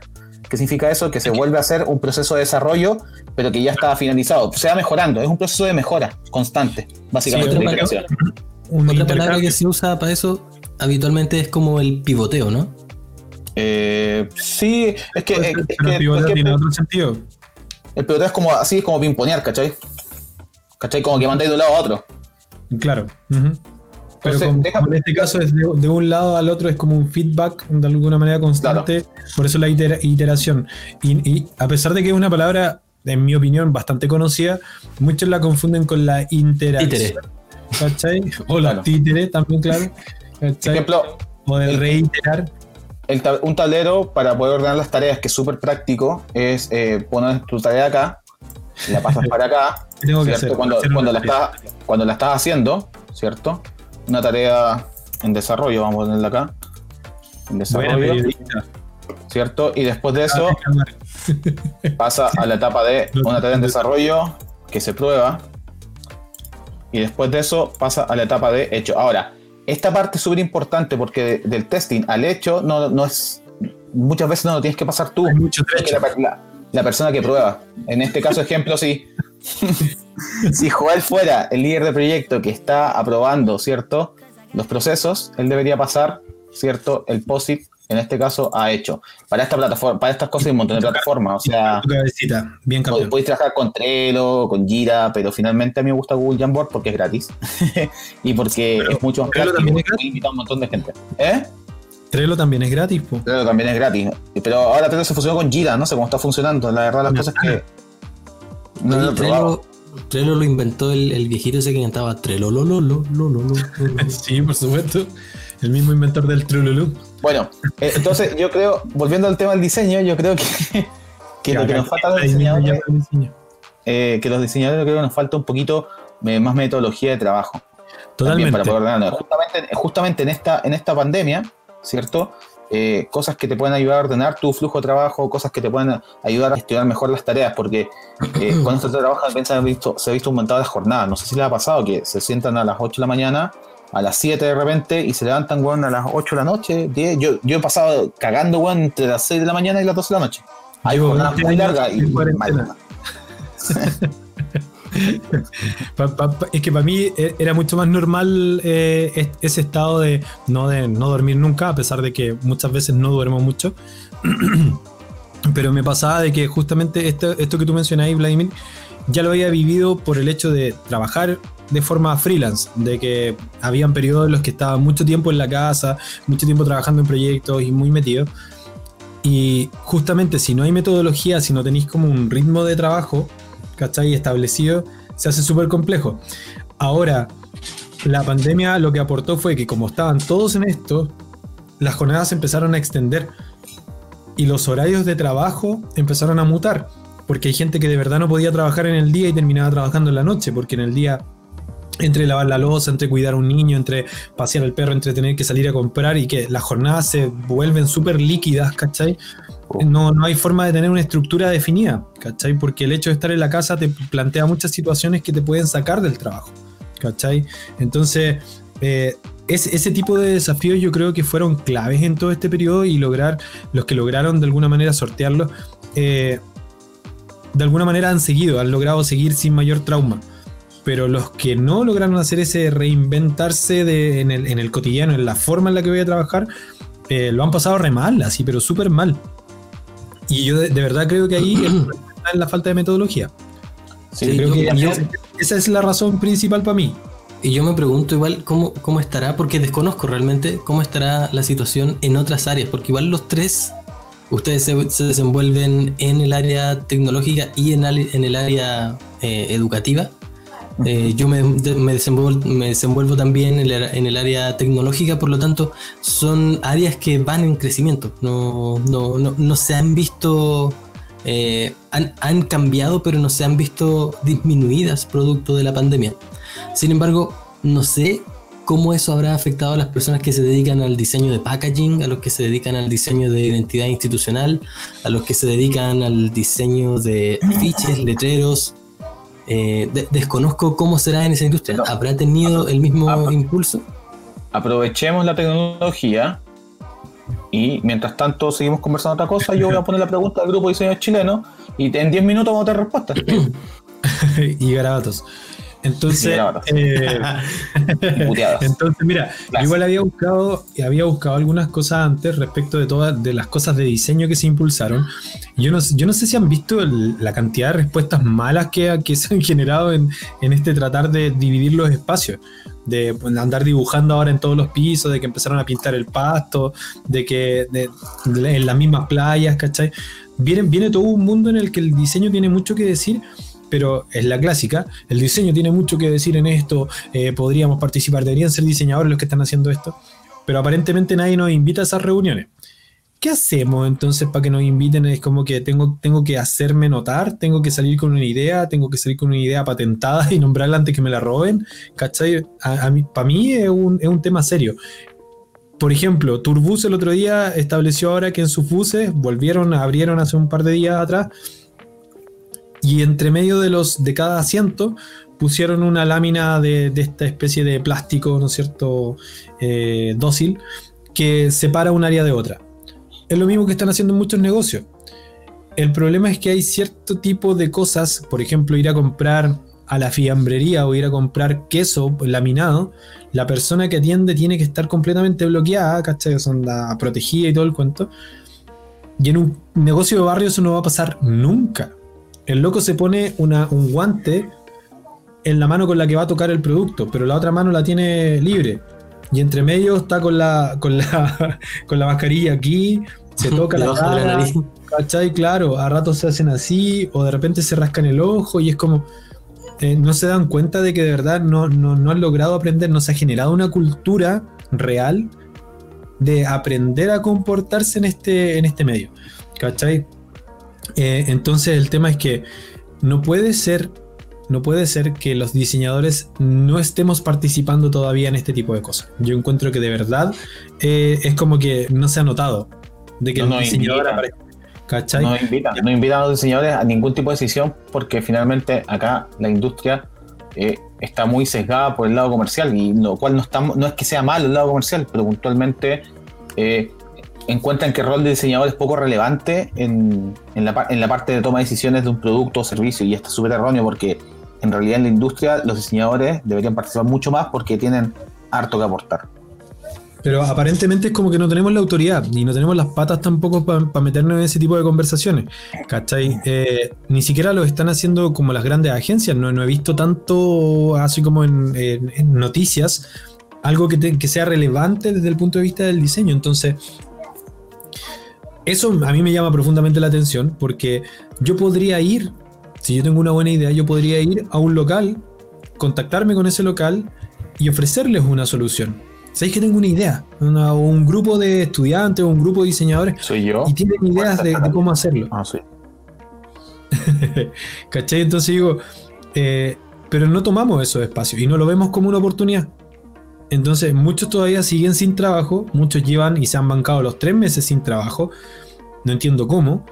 Y en este tipo de cosas tampoco lo hacen. Por ahí tengo otro par de amigos que sí están y están estudiando y están redactando cosas y están trabajando para proponer ideas. ¿Cachai? Pero siento de que ha, existido una especie de eh, flojera, por decirlo así, o comodidad de cierta forma, con lo incómodo que resulta estar sin pega, pero cierta comodidad a la hora de descansar en algo tiene que pasar o esto tiene que volver a la, normalidad para yo emplearme. De lo contrario, me voy a quedar sin pega nomás, porque la verdad es que no, tengo que, hacer. Y ahí es donde nuevamente la metodología de cómo abordar un problema y hacerse preguntas en serio de cómo se podría solucionar esto no están apareciendo, no aparecen en las reflexiones constantes. Veo, sigo viendo de que se comparten más memes, ¿cachai? Que ideas. Y hace años atrás, eh, estoy hablando hace 3, 4 años atrás, todavía se compartían, habían debates que se abrían a diario en redes sociales, ¿cachai? profundos y, serios, ¿cachai? Acerca de buscar soluciones. Hoy día eso como que no pasa. tengo la misma sensación de cuando los, los, comentarios desaparecieron de los blogs. No sé si se acuerdan. Que la gente generaba blog y hacía noticias y todos comentaban y tenían 50, 60, 180 comentarios. Y de un minuto a otro se perdieron todos los comentarios de los blogs y los blogs murieron en relación a este, este espacio de intercambio. Y se transformaron en que un tipo genera contenido, una tipa genera contenido, y lo publica porque básicamente le parece importante. Y porque tiene ahora una cantidad de visualizaciones. Pero comentarios no tenía. Reflexiones tampoco tenía acerca del tema. Y yo encuentro que en este periodo, si no hay reflexión, no tenéis cómo salir si no hay conversación y intercambio de conocimientos y experiencias, como esta misma tontera que estamos haciendo aquí, de tan simple como sentarnos a conversar, ¿cachai? No hay evolución, porque no te cuestionas profundamente las cosas, sino que te quedas en la conversación accesoria, casual del día a día. Entonces, no pueden, ¿cachai? O sea, si, si, no están haciendo la pega de, de al menos reflexionar, de al menos tomarse en serio la conversación acerca de qué es lo que hago cuando no me puedo emplear y cuando por otro lado vemos al fin una noticia positiva en donde dentro del ranking de los 10 más buscados hoy día está el diseño y no estamos en el, ranking de los 10 más menos, eh, o sea, más mal pagados, ¿cachai? O sea, es que algo, alguna tarea lo estoy haciendo. Publicaron el, el, link de la noticia en OpenD fue o no, si fue en OpenD.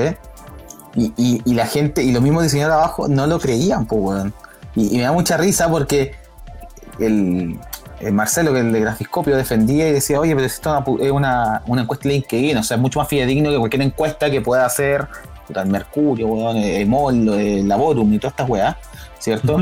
y, y, la misma gente no le creía. Yo finalmente me acuerdo de darle puesta ahí que no se desgastara, porque finalmente eh, la industria del diseño en general está súper viciada, y los mismos diseñadores de repente creen que, la pega que, que, hacen, que hacemos es valiosa.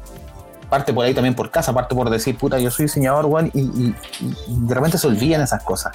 Hasta ahí como se le olvida a la gente que, estudiaste para esta weá, que, te sentaste, que aprendiste un montón de cosas que quizás no estoy aplicando. Es que para allá, para allá voy de nuevo, porque cada vez que hablamos de este tipo de cosas también se menciona eso, ¿cachai? Se menciona eso. La gente no nos considera, la gente no nos valora. Que se joda la gente con intenciones de valorarnos. Si no, no, se trata de que nos tengan que venir a valorar, ¿cachai? Para que la cuestión funcione. Soy yo, ¿qué es lo que hago yo?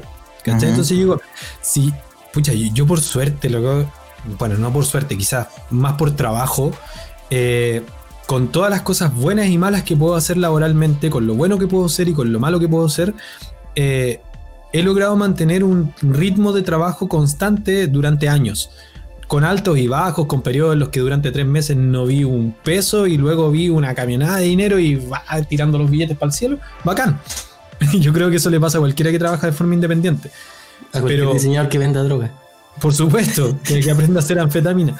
¿Cachai? Entonces, eh, el tema es que no podéis quedarte solamente en eso, en que yo lo que hago es diseño web y listo. Porque para hacer diseño web igual tienes que saber la base del diseño y en ese sentido tenéis que saber de metodología, tenéis que saber de entender un problema, tenéis que saber de entender de procesos, ¿cachai? Tenéis que saber entender cómo las cosas, entre comillas, pasan, cómo ocurren qué es lo que está pasando en la cabeza de las personas cuando estamos en un periodo X, cuando la persona tiene una necesidad, cuando tiene un problema y cómo tú le puedes ofrecer algo. Lo hablamos al principio del capítulo. Entonces, eh, creo que es súper importante que se haga la pega en serio de reflexionar y hablar de este tipo de cosas y, de alguna manera entender de que es parte de nuestra tarea. Yo sé que ustedes, eh, ustedes lo hacen, ¿cachai? Yo sé que el, el Frank con el tema de, su, de sus reflexiones el otro día veía como de, en, en Instagram las siguientes, los siguientes comentarios son incendiarios, ¿cachai? Allá vamos.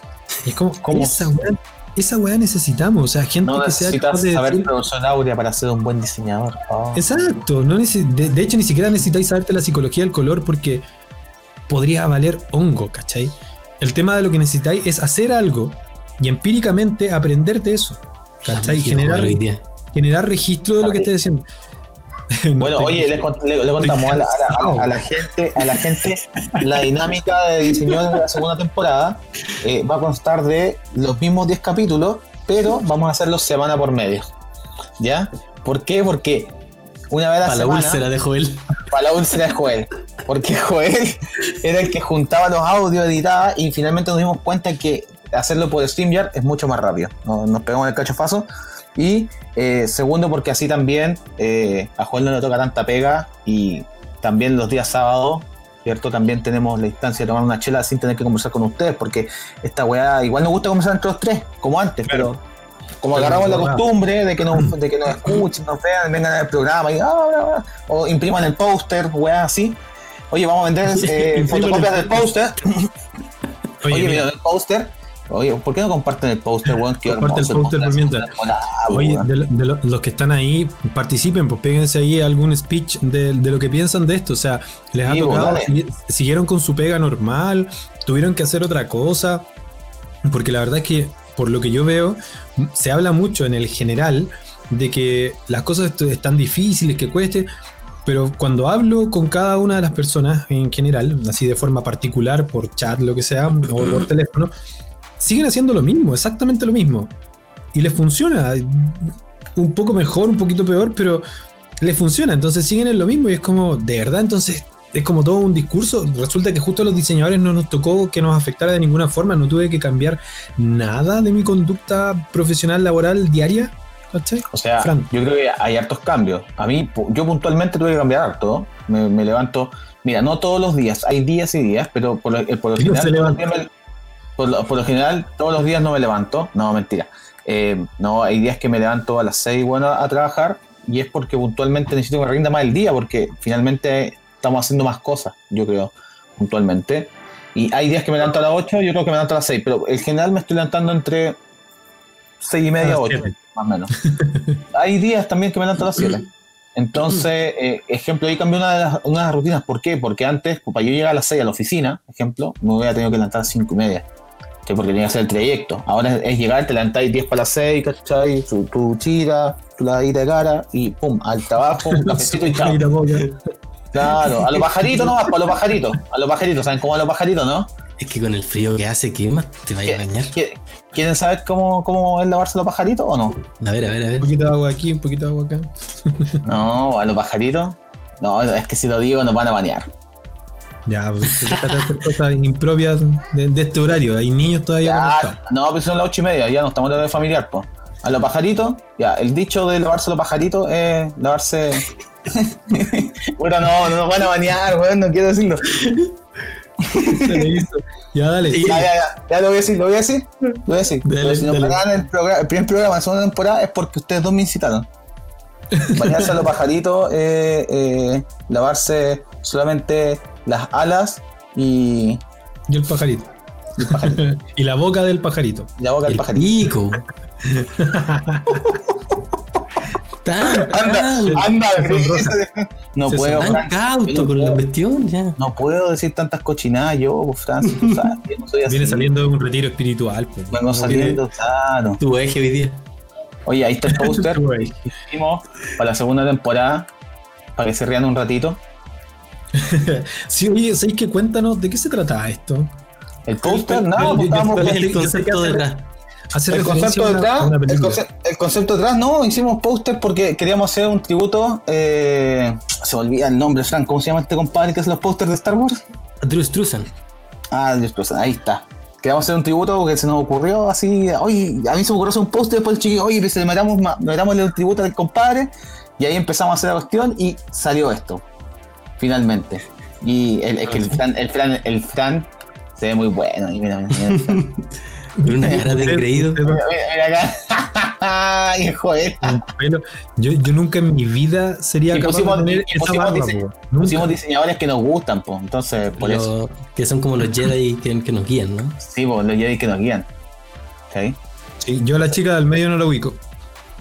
¿La, la de arriba o la de abajo? La de abajo, Ella. no la. La de arriba es doña madre del diseño. Ya, bueno, arriba está Paula la Paula Scher. Abajo está Don Máximo Viñeli, ¿cierto? A la izquierda está eh, Tobias Van Schneider. Sí, Van ¿Cierto? Schneider. Perfecto. La, la- la mujer que está en el frente es Jessica Walsh. Sí. Súper talentosa ella. Y eh, por último tenemos a Stefan Sackmeister. Al cual. niño desordenado. Claro. Que Tal de hecho la, la agencia que tenían era con Jessica. Que, Ah, eh, ya. Sa- Sackmeister and Walsh. Bueno, ahora, ahora separaron caminos. Eso es para que los chicos, los niños, cuando vean, cuando estudien diño, vayan a pasarse una, una vuelta de referente. Hoy Oye, día le mandé el post día- a, a- le mandé el post a Van Schneider, a ver si me lo responde. Se lo mandé por LinkedIn, porque me aceptó. y le dije, le dije le había puesto el póster porque no, lo admiramos y toda la cuestión, porque teníamos un podcast de, de diseño y le mandé el link. Te va, te va a responder con, el, con, esa, con esa foto del flaco de los Dinamita Show. Mira esa weá, hermano. pero mira esa weá. pero cómo esto- estas cagadas de diseñadores me admiran. No puede ser. No han aprendido nada. Basuras. Claro. Cabrón, entonces, Oye, eh, ah- de los presupuestos. Bueno, Tú querías contar algo, Fran. Que Sí, levantaste no, la mano y es que- te interrumpieron. Sí, pero antes de eso es que me acordé de, de una anécdota con el con, con- con- con este póster. Que hay una hay un video que tengo por ahí en YouTube en donde digo así como que yo no, no, no he llegado a la gloria, que no soy Stefan Sackmeister, ni Michael Bierut, ni Paula Scher. Y una persona me dejó un comentario así como muy bonito el video, pero qué triste que en tu que esos tres referentes que dijiste que eran los más bacanes no, no hubiera ningún latinoamericano. Es- esa visión, se nota la visión como estadounidense. Y yo, ya, bueno, igual, igual le diste un poco de color, pero Ya, bueno, ya. igual, igual le diste color, pero Pero tiene razón. Igual, igual caché que Zack Meister es austriaco y que Michael Bierut aprendió de, de Massimo Vignelli que es italiano, pero ya, bueno, te, te la compro. ¿A, a ustedes qué, a quiénes mencionarían así como referentes latinoamericanos? ¿Tienen a alguien así que, a quién Naranjo. mencionar? Naranjo, Julián Naranjo. Muy bien. Para mí, pa mí, la REA es como el, el, el La papi Rea. en Chile. Larrea, Bertelón, Tomás Ives. Hay, hay un diseñador mexicano que no me acuerdo, creo que era Cabañas, Benito Cabañas, creo que era su nombre, que hace unos posters, así que era muy bueno. Benito Cabaña. A ver, Benito. Benito Cabaña. Benitos, cabañas. No, a veces puras cabañas, compadre. Pero es que ver es Benito. wea. Ah, no, está. Benito Cabañas, diseñador, aquí está. Benito Sí, Cabañas. espera, Benito, Me- me entra- Benito pero- Cabañas. Benito, Armando, no. Armando Casas, Armando Casas. Armando Casa. Aquí está Benito Cabañas. Sí, bu- bu- buena pega tiene. Sí, me parece que tiene buena, re- buena referencia acá. También un muralista conocido, el Mono, el Mono González. Mono González, Sí, claro. Mono González. Ujú. Yo trabajé harto años con el Mono González, con, con su hijo. Los conozco de la vida. El monito. Y son- claro. Ya, a- Sí. Ahora sí lo, lo que iba a decirte antes que me interrumpieron. Que tengo, tengo dos puntos que quiero mencionar y que no sé si tienen relación con nada, pero los quiero decir igual. Dale. Uno es que siento yo, y son dos quejas, o dos rant, como dicen los gringos. Uno es que, ¿qué estás haciendo? Miren, miren, miren ese weón, miren este weón, cacha.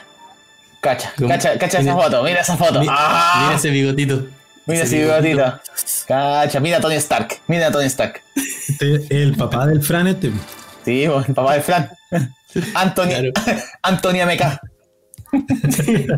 Lo que pasa es que yo soy. Francisco Button. Entonces voy voy retrocediendo en el tiempo. Claro. Ya, extraño deja- caso de deja ir con AMK. Deja, Eh, deja las quejas, porque habla, me gusta habla. escuchar las quejas. Oye, nos quedan 20 minutos de programa, así que anda con tus quejas. Ya. Lo primero, Fin. Dale. Lo primero, podemos dejar de que de que todo se llame diseño ahora. Todo el mundo es diseño, todo el mundo es diseño de alguna wea. Pero eso es antiguo. El- el- está el, diseño de experiencia del cliente, el diseño de experiencia de usuario, el, diseño de texto, el diseño de storytelling, el de todas las weas son diseño. ¿Por qué Ya. pones- ah, ¿cachai? ¿Qué es CC? XD, ¿qué es CC? ¿Qué es? Y al tiro el Fran. Pa. Sí. Se dio un El que está posicionado. Adobe XD. A ver, Oye, el cabro, Chile. el Fran, al toque, weón. Cacha, po, weón. ¿Sabéis qué? Me, me han llegado muchos comentarios, así como de niños, que, que ponen comentarios en el video y que dicen, dale me gusta a este comentario si buscaste XD en Google y llegaste aquí y no tienes idea de lo que está hablando. y, y llega, llega mucha gente y que pone así como en el comentario XD. claro, XD. Weón, toda la razón ponía XD y a decís tú, po, weón. Y, y yo, ¿A ti te así, parece? Yo tran- tranquilo, si- si- sigan, sigan nomás amigos, sigan dando la interacción a mi video, ni- ningún problema, no me molesta. Así Google lo sigue recomendando. Sí, por supuesto. No, pero apare- aparecí de los primeros ahí. Igual que se puso de moda un, un meme que se llama Mucho Texto y sale, sale como un Yoda. Y, Mucho yo, texto. y yo tengo un video que dice cómo diseñar Mucho con mucho texto. y me llegaron así, el video estaba fondeado y tenía como 10 vistas. Y de repente empezaron a llegar comentarios tras comentarios que todos decían mucho texto, mucho texto, mucho texto. y después empe- empezaron a llegar los comentarios más entretenidos. Por ejemplo, había uno que puso todo el mundo comentando mucho texto, pero alguien ha preguntado, ¿estás bien, compa? Yo, que me lo paso bien con los comentarios de esos cabros chicos. El, el mundo de los comentarios es, eh, me- me- merece, Entonces- merece atención. Tenemos cinco espectadores en estos momentos. Hagamos una dinámica, po. Haga- hagamos una dinámica, ya que hagamos tarea para casa, pues ya que Ya, el an- Fran antes de mi segunda no- queja. Antes, antes que Fran nombró que no tenemos diseño latinoamericano, hagamos una tarea para casa, po. La semana que viene cada uno llegue con un, con un exponente de diseño latinoamericano que quiera presentarle al grupo. Claro, se puso profe, hay- se puso profe. hay cachada. habló, habló el otro profe y habló el weón que hace curso en, en YouTube. Los weones cara raja, weón. Oye, el- no, pero mira, hagamos eso, hagamos eso. ¿Sabéis por qué? Vamos, primero, a modo ilustrativo, pa- nos va a servir a todos. Y segundo, porque también podemos buscar a la gente, porque finalmente, claro, en el post nosotros colocamos diseñadores que dentro de todo es, es verdad. Uno de ellos es latinoamericano. Entonces, eh, sería bueno empezar a promover la industria, ¿cierto? Asumamos y, la responsabilidad. y asumamos un poco la responsabilidad de nuestras palabras y presentemos en la semana que viene cada uno un diseñador y sabéis que encontré este diseñador latinoamericano, me gustó, bueno, se llama tanto y es de tal país, listo. Pero tampoco ¿Sabes voy a indagar algo del estilo, pero, pero sí podríamos presentar y de esa manera aprovechamos también darle un, un- un auge a la industria. ¿Sabes que cortémosla con la cuestión de, de- de andar poniendo cuotas y que, oye, no hay ningún latinoamericano? Si el loco fuera latinoamericano y fuera bueno, estaría ahí con los grandes. Si no está Toma, entre los toma, grandes es porque no es tan toma. bueno y punto. ¿Ya? Toma. Cortémosla con esa cuestión de andar metiendo no, la fuerza, de que, de que es por- porque es latinoamericano hay que incluirlo. Si es chileno, bueno, sale aquí. Y si no lo incluyes es porque no lo consideras. Es la verdad las cosas verdad. A ver. No, mira, Cacha, cacha, mira, mira. Hay un reportaje hace un año que dice la riqueza de los diseñadores de moda latinoamericanos. Hola TV. hola TV.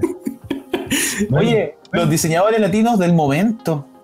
Wow, ¿Qué oye, hay harta- Mi top de diseñadores latinos. Wow, oye, hay harto. Hay hartos videos sobre eso. Copiémosle algún weón de YouTube. pues, Yo veo un video de esto. copiemos ya. Ahí vamos, partimos copiamos hablando del plagio, de las malas prácticas y esto es vamos copiando. Esto ha pasado en todos los capítulos, en todos los capítulos. En fin, la, la. Viviana apoya la idea. Diseñadores latinos. ¿Vagan? Me parece. Bueno, Yo hice este claro. semestre, como hice el ramo de referentes y tendencias del diseño gráfico, eh, me tocó justamente por el, el examen, eh, tenía que ver con eso, con una reflexión acerca del diseño gráfico en Chile. Y, tu- y tuvieron que buscar en el trabajo previo a referentes y fue bacán, fue una súper buena experiencia, se, recopiló mucha información y los chicos pudieron descubrir justamente que hay mucha gente trabajando en, en cosas la raja, ¿cachai? En Chile, muchos nombres, pero se da también una cosa curiosa de que el conocido, por decirlo así, o el, que se, se- se transforma como en referente, son todos llamados artistas visuales. ¿Cachai? Como, que el, no como el encontrar- Inti, por ejemplo. Claro, el Inti es un, un loco súper capo, reconocido internacionalmente, Sí, pero, pero no, no como diseñador, sino como artista callejero. Visual. Sí, ah, entonces eh, es curioso, curioso las reflexiones que salen ahí, pero, pero hay mucho trabajo que vale la pena, mucho profesional seco. Eh, a mí me tocó entrevistar en este programa de diseño que hice hace un tiempo atrás que se llamaba Hablando se diseña, que todavía por ahí hay algunos vergonzosos registros en YouTube. Diseñamente Eh, hablando. Claro, hablando se diseña. Y ahí el- me tocó entrevistar a Tomás Ives, lo pude conocer. Y lo encuentro un capo, eh, un compadre muy, eh, muy, met- muy metódico, muy eh, informado, por decirlo así, muy bien formado educacionalmente desde el punto de vista de diseño. Entonces, y, y no, no es un, no es un estudioso de, de universidad del diseño, sino que aprendió en base a referentes. Entonces, bien interesante el caso. El- Perdón. Me atoré. perdón. Imagina, eh, weón. Y Juan se empieza a atorar, se empieza a atorar en vivo. En vivo. ¡No, Juan, no! ¡Oh! Espérame un poco, espérame un poco. Así, ven- vengo al tiro. Y después ven- vemos ahí al fondo como la Andrea le, le hace una maniobra de Hemlich y vos... El tema es que vale la pena hacer esa pega. Vale la pena hacer esa pega. Siempre es interesante. Yo quiero, quiero Chicos. aportar un- una observación antes que terminemos. Dale. Ahí aportamos Eh. 25 observaciones, dale una más, pero no es una. Claramente no ha sido una, pues weón. Te Déjalo dije, hablar. hace, hace 10 minutos atrás te dije, te quedan 20 minutos para cerrar el programa y seguís weyando, ya, dale. dale, dale. es el cariño de este podcast. Sí, es el amor que nos, que nos caracteriza. Por eso me gusta estar aquí. Me siento en casa. Ya, pero dale, po. Oye, este weón que sí, este weón si ya le va a dar, weón, tranquilo, weón, tranquilo, estás ansioso, weón, que, que, que te cagáis, que te querís, weón, que quedan Está brígido, programa, weón, está brígido, joder, hoy día, weón. Yo les dije, weón, les dije, no, no estoy con weá este, este semestre, no. Ya el, primero sí, ahora no. Como la canción de Benny, vengo completamente recargado, fino, Puro y fino y educado. Váyanse todos los weones a la concha de tu madre. Tu, tu, tu, tu. Enchufa. Enchufa. Lo Enchufa. escucho. Mi punto es el siguiente. Rara vez un diseñador va a destacar por su trabajo. ¿A qué me refiero? Si es que se trata de trabajo comercial, es muy difícil que destaque particularmente un diseñador. Porque los trabajos, puede ser muy buen diseñador, pero tu trabajo va a esconderse detrás de la marca para la cual trabajaste, si es que es un trabajo comercial, y, y conforme más grande sea el proyecto, tu trabajo va a quedar más escondido detrás de no solamente la marca para la que trabajaste, sino desde la agencia o desde el equipo del cual se realizó. Y tiene todo el sentido, no, no es correcto que un diseñador vaya y se, se, se atribuya el, se atribuye el proyecto completo cuando fue realizado en equipo. Hay, hay muchos proyectos que yo he realizado en mi oficina o con clientes que yo puedo decir participé en este proyecto, pero rara vez podría decir yo hice este proyecto. Por eso creo que es importante que los diseñadores jamás olvidemos nuestra quizás aquello que nos motiva a elegir el camino del diseño, aquel, aquella chispa original que nos hizo eh, elegir esta, esta disciplina porque nos gusta hacer cosas bonitas, cosas útiles, cualquiera sea tu, tu motivación, y tener proyectos autogestionados, proyectos autogenerados que nos permitan difundir y, tener cierto, cierta dosis de autoría sobre estos proyectos y esos son habitualmente los que, los que producen visibilidad, los que producen que, que- que una persona sea conocida, porque no me cabe la menor duda de que existen directores de arte, de que existen diseñadores, de que existen creativos de gran calidad en Chile, en Perú, Bolivia, Argentina, en todos los países de Latinoamérica, pero que no son reconocidos porque su trabajo está escondido detrás de una marca comercial para la cual realizaron el trabajo.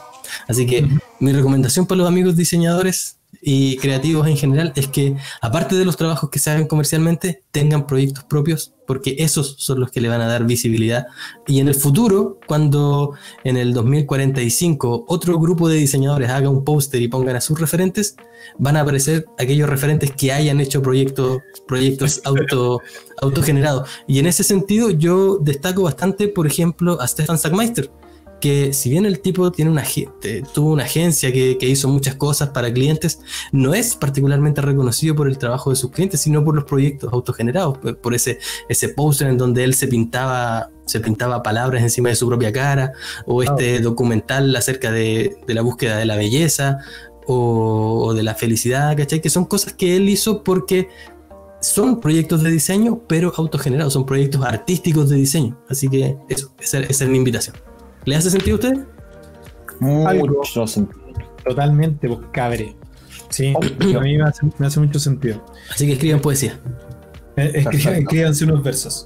Joel, Mira, ¿algunas yo- reflexiones sobre esto? Eh, o sea, bueno, yo la verdad es que con todo esto de hacer este nuevo capítulo y volver a esta segunda temporada, ¿no es cierto? Tenía que ver un poco con que habláramos de lo que ha pasado en estos días. Eh, eh, agradecer ahí a Viviana que sigue, sigue fielmente posteando. Grande. Vivi. Uh, Yo creo que eh, hay cosas que yo quería comentar respecto de, como te digo, del periodo. Creo que es necesario que el diseñador reflexione profundamente de, acerca de lo que está haciendo, que se cuestione si lo que está haciendo también es relevante. Creo que una de las cosas también interesantes que ha planteado la cuarentena, que, no sé, estoy diseñando, ponte tú, me, me especialicé en diseñar pendones, por decir algo. ¿Es relevante este trabajo durante este periodo? ¿Me sirve? ¿Me, sirve al menos como para ganarme la vida? ¿O no? Se puso súper complejo y la verdad es que lo único que puedo hacer, pero seguí dándole y le sigo dando y le sigo dando y le sigo dando al mismo rubro, a la misma área, al mismo eh, tema. O, o me replanteo o le doy una vuelta. Eh, estoy haciendo algo que lo que comentaba recién Francisco, eh, hacer cosas que también tienen que ver con tu propia motivación, no solamente por trabajo. Eh, sí, pero es que tenéis que generar lucas. Sí, pero tenéis que dejar un espacio para hacer cosas eh, que te ayuden a desarrollarte y eso tiene que ver con tu salud mental. Y uno de los grandes problemas que sí, sí, si es que quiere, pero yo creo que hay siempre, yo creo que hay siempre, tiendo a ser un poco categórico con esto, que hay una vía de escape para el cerebro. Y en ese sentido eso puede ser leer, eso puede ser crear cosas, eso puede ser escribir, tallar, hablar, conversar, la hora del té, lo que se te ocurra bordar, tejer, no sé, lo que sea. Pero el cerebro necesita de alguna manera ese tipo de espacios. Nosotros que trabajamos con la creatividad, además hacer una vía de escape que sea creativa, que tenga que ver con crear cosas, claro, nos suena como súper redundante de repente. A otras personas les suena súper interesante pintar mandalas, ¿cachai? Y yo digo, no, pintar mandalas para mí no, no, tiene ningún sentido. Ni siquiera pintar en general, ¿cachai? Prefiero dibujar en sí, prefiero tallar, prefiero, no sé, modelar algo en plasticina, lo que sea. A lo que voy es que de lo que más he escuchado en todo este periodo, y sobre todo de colegas, que es con la gente con la que más suelo hablar, diseñadores, el tema de la enfermedad, eh, eh, ¿cómo se llama? Que tiene que ver con, asociado como a temas mentales, a, la, a tu estabilidad emocional, mental, sentimental, ¿cachai? Eh, espiritual, ¿cachai? tiene que ver con que, entre comillas, no, le estáis dando vuelta a las cosas, ¿cachai? No, no, no, no, no buscáis hacer algo que te saque de donde estás. Es como que vais recibiendo y según lo que tú recibes, reaccionas. Entonces nunca accionas, sino que siempre como que reaccionas a lo que viene. Llega algo y en base a eso yo respondo, pero como que nunca propongo. ¿cachai? Y, si no y si no propongo, en ese sentido yo siento que en este tipo de periodos y en esto que pasó, que fue eh, para algunos grave, ¿cachai? Y para otros ha sido accesorio, eh, casual, liviano, una anécdota, ¿cachai? Claro, por eso te digo, para algunos todo este periodo los ha destruido de distintas formas y me parece eh, complejo, ¿cachai? Pero, ¿dónde me preocupa? En darme cuenta que con las personas con las que he hablado, que justamente todo este periodo los ha destruido de cierta manera, no hay reflexión profunda. Simplemente hay una sensación de castigo, ¿cachai? Hay una sensación de que me tocó recibir esto y esta cuestión ah, me golpeó y no tuve cómo salir de ahí. Y muchos de los que no pudieron salir es porque, cosas que también mencionamos, no te hay rodeado de gente que te ayude a salir de eso. No me refiero con eso a que te preste plata, no me refiero con eso ni siquiera con que te preste orejas si es que tenéis un problema y queréis contárselo a alguien. Me refiero a que es un entorno que te invita a salir de tu estancamiento, que te invita a seguir adelante, que te invita a de alguna manera por ese, apuntándole a estas eh, neuronas eh, espejo, a querer seguir adelante, a querer darle una vuelta, ¿cachai? A aprender de la buena conducta de otro que lo ayuda a mantenerse bien o estable, ¿cachai? O de, alguna manera en lo correcto, ¿cachai? Y seguir en ese camino, versus tener un entorno en el que están todos para abajo y todos van para abajo, porque te arrastran, ¿cachai? Te arrastran. Y pucha, eh, me gustaría ayudar a que todos se levantaran, pero hay una parte que es una cuota de responsabilidad personal. Y yo siento que nuevamente en todo este periodo esa cuota de, responsabilidad personal sobre lo que me pasa, yo creo que muy pocos se han hecho cargo. Y me doy cuenta de que los que de verdad, la gran mayoría, insisto, de los con los que yo hablo, no digo que sean todos, tienen una cuota súper importante de no participación ah, en tratar de hacer que las cosas cambien, ¿cachai? Y en ese sentido, eh, me, pasó por ahí, hablaba el otro día con Ricardo, un amigo también que, siempre nos escucha, eh, que me decía, me pregunta, buena, eh, pelado, ¿cómo estáis? Y le digo, bien, compadre, aquí dándole con esto. Y le, le, comenté un poco lo que, estaba, lo que estaba haciendo en esos días. Y su comentario fue como, weón, te, saludarte es como una inyección de energía. Y yo así no te saludo más. Y que, claro, ¿qué, qué, qué escribí que fue como una inyección de energía? Y tiene que ver con un tema de que tú te expresas de una forma que le hace bien de repente a otros. A mí me pasa cuando leo a otras personas también. Entonces, insisto, en todo este periodo, y con esto cierro, creo que es súper importante que nos demos cuenta que necesitamos redes. Se habla mucho del distanciamiento social y el distanciamiento no es social, el distanciamiento es físico. Yo no estoy más cerca ni más lejos de mis amigos, yo no estoy más cerca ni más lejos soy una persona de mierda. Yo no estoy más cerca ni más lejos de mis amigos y de los contactos con los que suelo hablar. Mis conversaciones siguen siendo de la misma forma, en la misma cercanía social, por decirlo así. el distanciamiento es físico. Y en ese sentido, eh, creo que tienen que hacer la tarea, tienen que hacerla, de tomar de alguna manera su situación, analizarla y ver qué piezas tienen que mover para que esta cuestión empiece a dar resultados distintos a lo que le está dando, porque me da la impresión de que muchos siguen como en la rueda, ¿cachai? Y de verdad viviendo el día de la marmota. Yo digo, vivo el día de la marmota porque me levanto en la mañana, corro esta cortina para allá, corro esta cortina para acá, me siento aquí a trabajar y empiezo a hacer cosas. Y en la tarde se oscurece y corro la cortina para allá, corro la cortina para acá y es como que termina el día. Sí, los días son súper parecidos, pero si tú no le das el clic, te vaya a atrapar ahí, te vaya a atrapar, te vaya a quedar ahí estancado. Y el diseñador necesita, necesita, para poder hacer su pega, en mi opinión, por las cosas que he leído, no son tantas, pero he leído algunas interesantes, yo creo que el diseñador necesita mantener su cabeza ordenada, en un, buen nivel de alguna manera eh, anímico, creativo, siempre observando, siempre jugando, ¿cachai? Y creo que muchos perdieron la capacidad de jugar, porque obviamente el entorno no te, no te favorece para eso, pero puedes hacerlo. Y eso requiere de preparación. Así que me quedo con esa, con esa reflexión, como les digo, quería compartirlo hoy día, lo había notado, porque se habla mucho de distanciamiento social y el distanciamiento es físico. Si tú tienes distanciamiento social es porque en parte tú tienes que hacer si quieres acercarte más a las otras personas o a un entorno o generar una red, tienes que hacerlo. Tienes que buscar generarte eso. ¿Cachai? Yo siento que en muchos sentidos la gente se siente castigada. Y en algunos casos puede ser real, me parece, pero los que me ha tocado ver de cerca eh, por amigos y conocidos, creo que hay una cuota de responsabilidad importante. Así que a hacer esa tarea. Gracias. Perfecto. Bueno, así, así me dejó tu discurso, Joel. Está potente. Está potente. Llévame para la casa, hermano. Así quedé con tu discurso. Vale.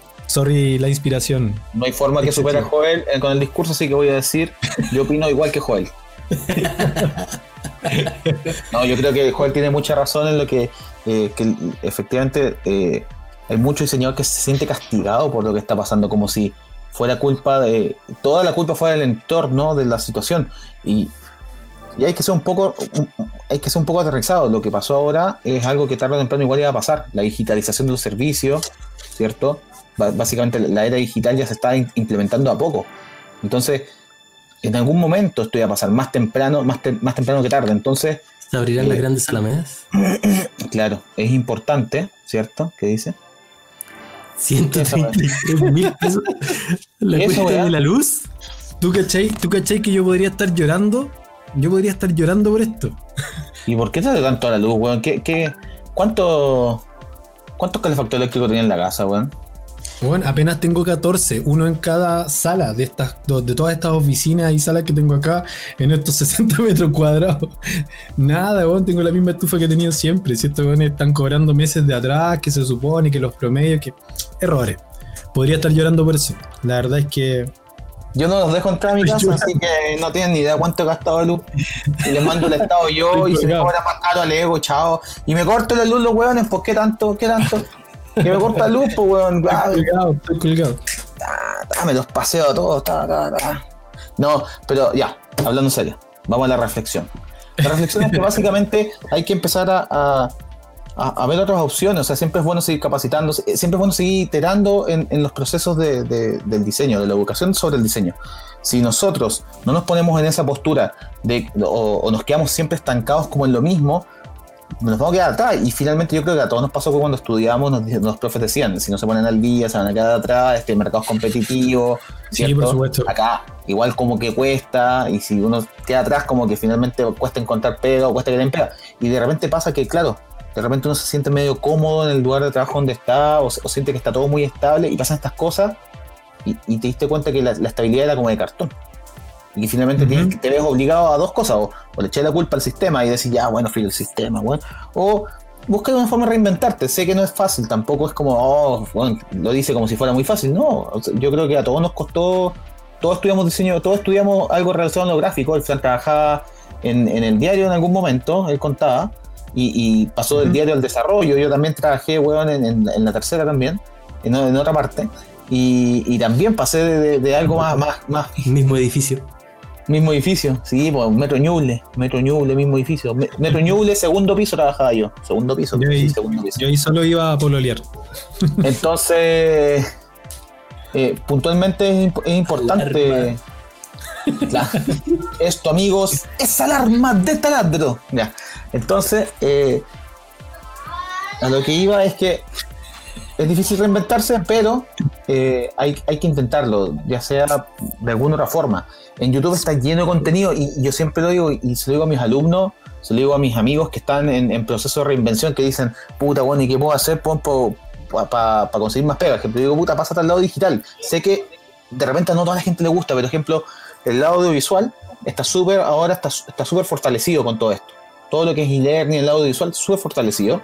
Eh, el lado digital, el lado de desarrollo también está muy fortalecido, los servicios digitales están súper fortalecidos y se están, se están volviendo una industria bastante robusta, ambas, el audiovisual con el área de desarrollo. Y, si no te gusta el código, el audiovisual es súper más cercano a lo que es la parte gráfica, mucho más cercano a lo que es la parte gráfica y, requiere bueno, dedicación en el estudio. Una hora al día, 30 minutos al día, de repente es difícil dárselo, pero, pero hay que hacerlo. Si no, va a pasar lo que tú decís, pues finalmente, si eh, esa sensación de castigo de que, puta, no, es que pasó esta weá, me quedé sin pega, sí, pero en algún momento iba a pasar. Todo me male sal. Todo me male sal, todo es culpa del sistema, todo es culpa esta weá. Y sí, el sistema tiene mucha culpa en todo, muchas cosas. Pero no toda la culpa siempre del sistema, también va una responsabilidad en nosotros, en, sentarse y decir, puta, ¿sabéis qué? En algún momento esta va a pasar la rueda. Tengo que empezar ahora a prepararme para el plan de contingencia, ¿cachai? No podéis quedar, quedarte esperando que el, sistema mejore para que te vaya bien, pues, ¿cachai? O sea, es que lamentablemente no es así, ¿cachai? No, y no va a mejorar nunca el sistema, pues sí. Por lo menos en un buen tiempo. Para complementar lo que ustedes dos están diciendo y terminar en una nota positiva o negativa, dependiendo de la perspectiva de cada uno. O sea, siempre que hablas tú es negativo, pero dale. Sí, sí de, hecho. negativo el grupo. De hecho. Voy a ser de abogado eh, del diablo. No, no de, hecho quiero ser, quiero ser el empático acá. Ah, ya, ya. Porque eh, yo sé que hay, hay, personas que lo, que dice Joel es, es, muy cierto que depende de cada uno en gran medida cómo, cómo superar esta situación, pero no todos se, entiende que no todos tienen las herramientas necesarias para poder hacerlo. Hay personas que requieren ayuda, requieren asesoría y que ojalá no se sientan, no se sientan mal si esta, si esta situación los agarra y los deja completamente abatidos porque no es una situación normal, no es, no es natural encontrarse en medio de una pandemia, así que si es necesario buscar ayuda, eh, quizás en algún psicólogo, en terapia, si, pueden hacerlo, háganlo por favor porque es de gran ayuda. Y en, el, eh, en cualquier caso, si necesitan algún amigo, alguien con quien conversar, nos estamos nosotros tres. Pueden mandarnos un mensaje por Instagram y, no le vamos a negar la, conversación a nadie. Así que cuenten con nosotros, podemos ser sus amigos. No le vamos a negar la conversación a nadie. Francisco, la primera temporada le tenga esta conversación como a cinco buenos que te escriban y nos reímos de ellos en el WhatsApp del grupo. No, puede ser así. Cacho, este weón que me escribió quiere que le responda. Si no tengo tiempo de andar respondiendo de wea, weones. Cacho, este weón que me escribió. Mira, no, no, mentira. No, una falacia, imagina, eh, weón. No, nos escribieron hartas personas de la temporada 1 por el podcast y nosotros a todos, a todos le respondimos, weón, con bonitas palabras. Oye, weón, aplícate, esa weá está mal hecha. Está fea tu weá, manda otra weá. Pero valido lo que acaba de decir Fran. O sea, cuente, cuente con nosotros. No, no somos la gran cosa, ya no me han escuchado, ya saben qué tanto somos y no somos. Pero tenemos toda, la intención de, ayudar, de aportar, de aportar con lo que se pueda. Ahora, según el perfil, busquen a quién contactan. Tienen tres opciones para elegir. Tienen tres opciones. Pueden eh, contactar a Francisco, a Joel, a Vladimir o a Raúl. Ahí ustedes eligen. Exacto. Pero, pero nada, aprovechen, aprovechen, insisto, aprovechen sus contactos. Tienen, tienen que de alguna manera mantenerse en contacto. Y si no los tienen, aquí ya tienen tres. Así que cosas, cosas interesantes que pueden hacer es publicar, ejemplo, contenido en, X, en, en, OpenD. Medium. Ejemplo, en Medium, en OpenD, publicar consultas, ejemplo, chiquillos, saben que tengo un o dónde puedo aprender o tienen, recomiéndeme los mejores canales de YouTube para poder aprender eh, After Effects o para poder aprender audiovisual o para poder aprender desarrollo. Lo más probable es que en alguno, de esas, en alguno de esos videos salga Francisco siempre, porque siempre sale. sale Caché que estoy en clase y me sale Francisco, weón. Estoy en una reunión con profe y me sale Francisco, weón. No, no, si como ese cabro, el Francisco Aguilera, el de YouTube. Y yo, ¡ah! Ese weón. ese weón. Oh, el, otro día, el otro día que hice unos videos de 2XD así por, por la buena onda, ¿no? Bueno, estaba haciendo unos porque para unos alumnos y dije, ¿para qué los voy a restringir a los alumnos? Los subo a YouTube. ¿Y sabéis qué? Me llegó un WhatsApp por interno me, quedé, me, me estoy acerruceando el piso, culiado. ¿Sabéis quién fue, no? ¿Sabéis quién fue, no? Sí, amable. quién fue, no, weón? Súper amable. Me dijo, baja los videos ahora, con Chetumare. Así, y yo, ¿quién? Y Francisco era, pues, weón, amenazándome ahí. Ah, era Francisco. Me estáis acerruceando el piso, culiado. Así. Los videos de, de XD. De XD, pues, weón. Que sí, guerra, tío Vladi, y ahí se puso a subir más videos, pues, weón. Yo quedé con dos videos, todos cagones, ¿no? La humildad. Ahí, el, ahí, pa, pa, pa, el chico doméstico ahí. Mira, hablando de humildad, eh, este, este, semestre me presenté a un concurso de El mejor de los mejores, de los profes de Duoc. Tú no, tú no participaste, pero si no, no hubiera, no hubiera ganado yo. ¿Ganaste? Eh, no, gané en mi sede, en mi sede, allá, allá arriba. Yo nunca he participado, yo además creo que gano. Salí seleccionado y, le, ¿cómo se llama? Le gané al, al, equipo que se presentó allá en, en mi sede y se presentaron en total, bueno, allá eran 180 ¿Cachai? Y eso era lo que yo sabía. Y al final eran 660 participantes. Y quedé dentro de los 18 mejores. Ya, cagaste. Y ahí esos 18 iban a la, a la final. Y en la final no saqué nada, pero el orgullo. el orgullo. Tengo ahí, tengo ahí mi ah. trofeo, ¿cachai? Me llegó un trofeo donde me recuerdo. Ustedes son yo, voy a, yo, voy, a, yo voy a postular, weón. Te, voy a ganar el próximo año. Yo tengo grupos de WhatsApp con mi nombre, weón. Así, no, así. No. Oye, ustedes. No vamos a ver, no, vamos a ver sí. eh, no podemos confirmar ni, ni, negar nada. ¿La directora es Margocini? Sí. ¿Directora de carrera? Ah, eh, es que depende de qué duoco. Ah, ya. Porque Joel está en una sede, yo estoy en otra sede. Eh, Marcos está en la misma sede que yo, en los comentarios. Eh, Marquito. Ah, ya. Y, y, no sé, ¿en qué sede estás tú, Joel? San Carlos. Ah, ahí está. Que el otro día estuve eh, hablando con la profe de Margocini, que ella fue profe mía. Buena. Mira, mira tú. Todo, todo, todo, calza. Todo calza, apoyo. Todo calza. Próxima temporada, el Fran es profe el dúo. ¡Pa! Todo calza, todo calza. Todo calza, pollo. No, este loco cuando, mira tú, mira tú. Cuando lance sus videos en doméstica, ya ahí ya no lo vemos nunca más. Ahí va a dejar el podcast y todo. ¿Y tú sí, por porque me contactaron de doméstica? Porque así videos de, XD como hace 20 años, pues, weón. XD, no había, ni salido y se decía, conoce el nuevo 2XD, filtración de Francisco MK, ta. No, estos locos me cacharon y me dijeron, oh, este loco es terrible doméstico. Y me contactaron. ya, son las 9.10, vamos 10, minutos tarde y muy malo. no, no, antes que cerremos. Dijiste que ibas a mantener una tradición. No vamos a ir con los chistes fome al principio, lo dijiste, pero prometiste con seguir con las frases motivacionales. Ah, sí, ¿cuándo prometí eso? En el chat, en el WhatsApp del grupo está, yo puedo refrescarte la memoria y puedo buscar la conversación, porque dijiste no más chistes fome, pero sí van a haber frases motivacionales al cierre. Voy a buscarlo, te lo voy a enroscar en vivo o la dices. Oh. Y ojo, porque la gente. Ah, viste, la va a decir, la va a decir, la, va a decir. El 60% de nuestra audiencia nos veía solo hasta el chiste. Y ahí cortan el audio, así que imagínate lo que va a pasar ahora. voy, a, compartir la pantalla para que esto sea interactivo. Ay, ay, ay. ¿Qué hay a hacer? ¿Algún comentario final que agregar? Ah. A ver, a ver, ¿qué, qué, qué, estoy, qué estoy tramando? Eso mismo, ¿qué está tramando Francisco? No estoy entendiendo lo que está haciendo. Tenemos, tenemos el mismo inicio de pantalla. Musli. Pero no, ah, sí, ahí se a ver, veamos, veamos qué nos ofrece Mentes Millonarias para que nos despidamos con una frase. Mentes Millonarias. Esa es la palabra clave, ¿no? Sí. A ver, a ver. Por favor, está el Lamborghini por ahí o no? La del Lamborghini, por favor. La del Lamborghini. ¿Sabes que, ¿sabes que tienes éxito cuando abres el auto, cuando abres la puerta del auto hacia arriba? en vertical.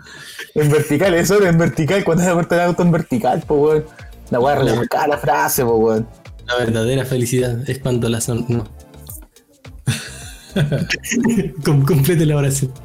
Ahora encuentro en inglés Oye, que no. Les recuerdo a todos los que nos escuchan, nos pueden escuchar en Spotify, en Google Podcast, en Anchor, en En Anchor. Apple Podcast y en todo el resto de basuras que nadie pesca eh, Ajá. dedicado al mundo de los podcasts. Les Y agradecemos ahora- ya por, por todo lo que pasó en la primera temporada y esperamos que esta segunda, que empieza realmente, así con, con todo, el próximo capítulo. eh, esperamos que sea bueno, esperamos sus sugerencias también, sus comentarios, gracias a los que siempre participan ahí en el chat. Nos vamos a estar viendo, así que esperamos que participen de manera activa. Oye, yo me, yo me quedé con las ganas en la primera temporada de sortear el libro, así que esperemos Buena. cómo se va desarrollando la temporada y si se va desarrollando bien, lo sorteamos. Sí, yo igual tengo Yo- algunos libros ahí que podemos regalar. es un libro bonito de la Tachen, ¿cierto? Web Design Studios, eh, está súper bueno, así que si a alguien le interesa, ya, es de, eso sí, no es muy, no, no es- muy contemporáneo, pero es, una, es de una colección súper interesante y la verdad las cosas es que lo tengo juntando polvo hace mucho tiempo, entonces a mí me interesaría que el libro en vez de juntar a polvo estuviera en las manos de alguien que lo quisiera utilizar. Ojalá una persona que recién esté partiendo en este mundo y que, y que diga, puta la web bacán, mira todo lo que puedo hacer con web. Entonces, Bacán. lo sorteo, pero vamos viendo en la temporada cómo se va dando, ¿cierto? Como, Sí. como, como el público ahí lo sorteamos. hecho, me parece que sería interesante que, que regaláramos un libro, aunque fuera digital, incluso, eh, capítulo a capítulo. Saludos, Oscar. La dejamos ahí. Ya, con esto nos vamos. Ya, Vamos. Yo voy por todo lo que me dijeron que nunca tendría. Un render de un Lamborghini. Maravilloso. Chicos, esto ha sido el primer capítulo de la segunda temporada de Di Señores. Gracias por estar ahí. Nos seguimos escuchando y nos vemos en un par de semanas más. ¡Show!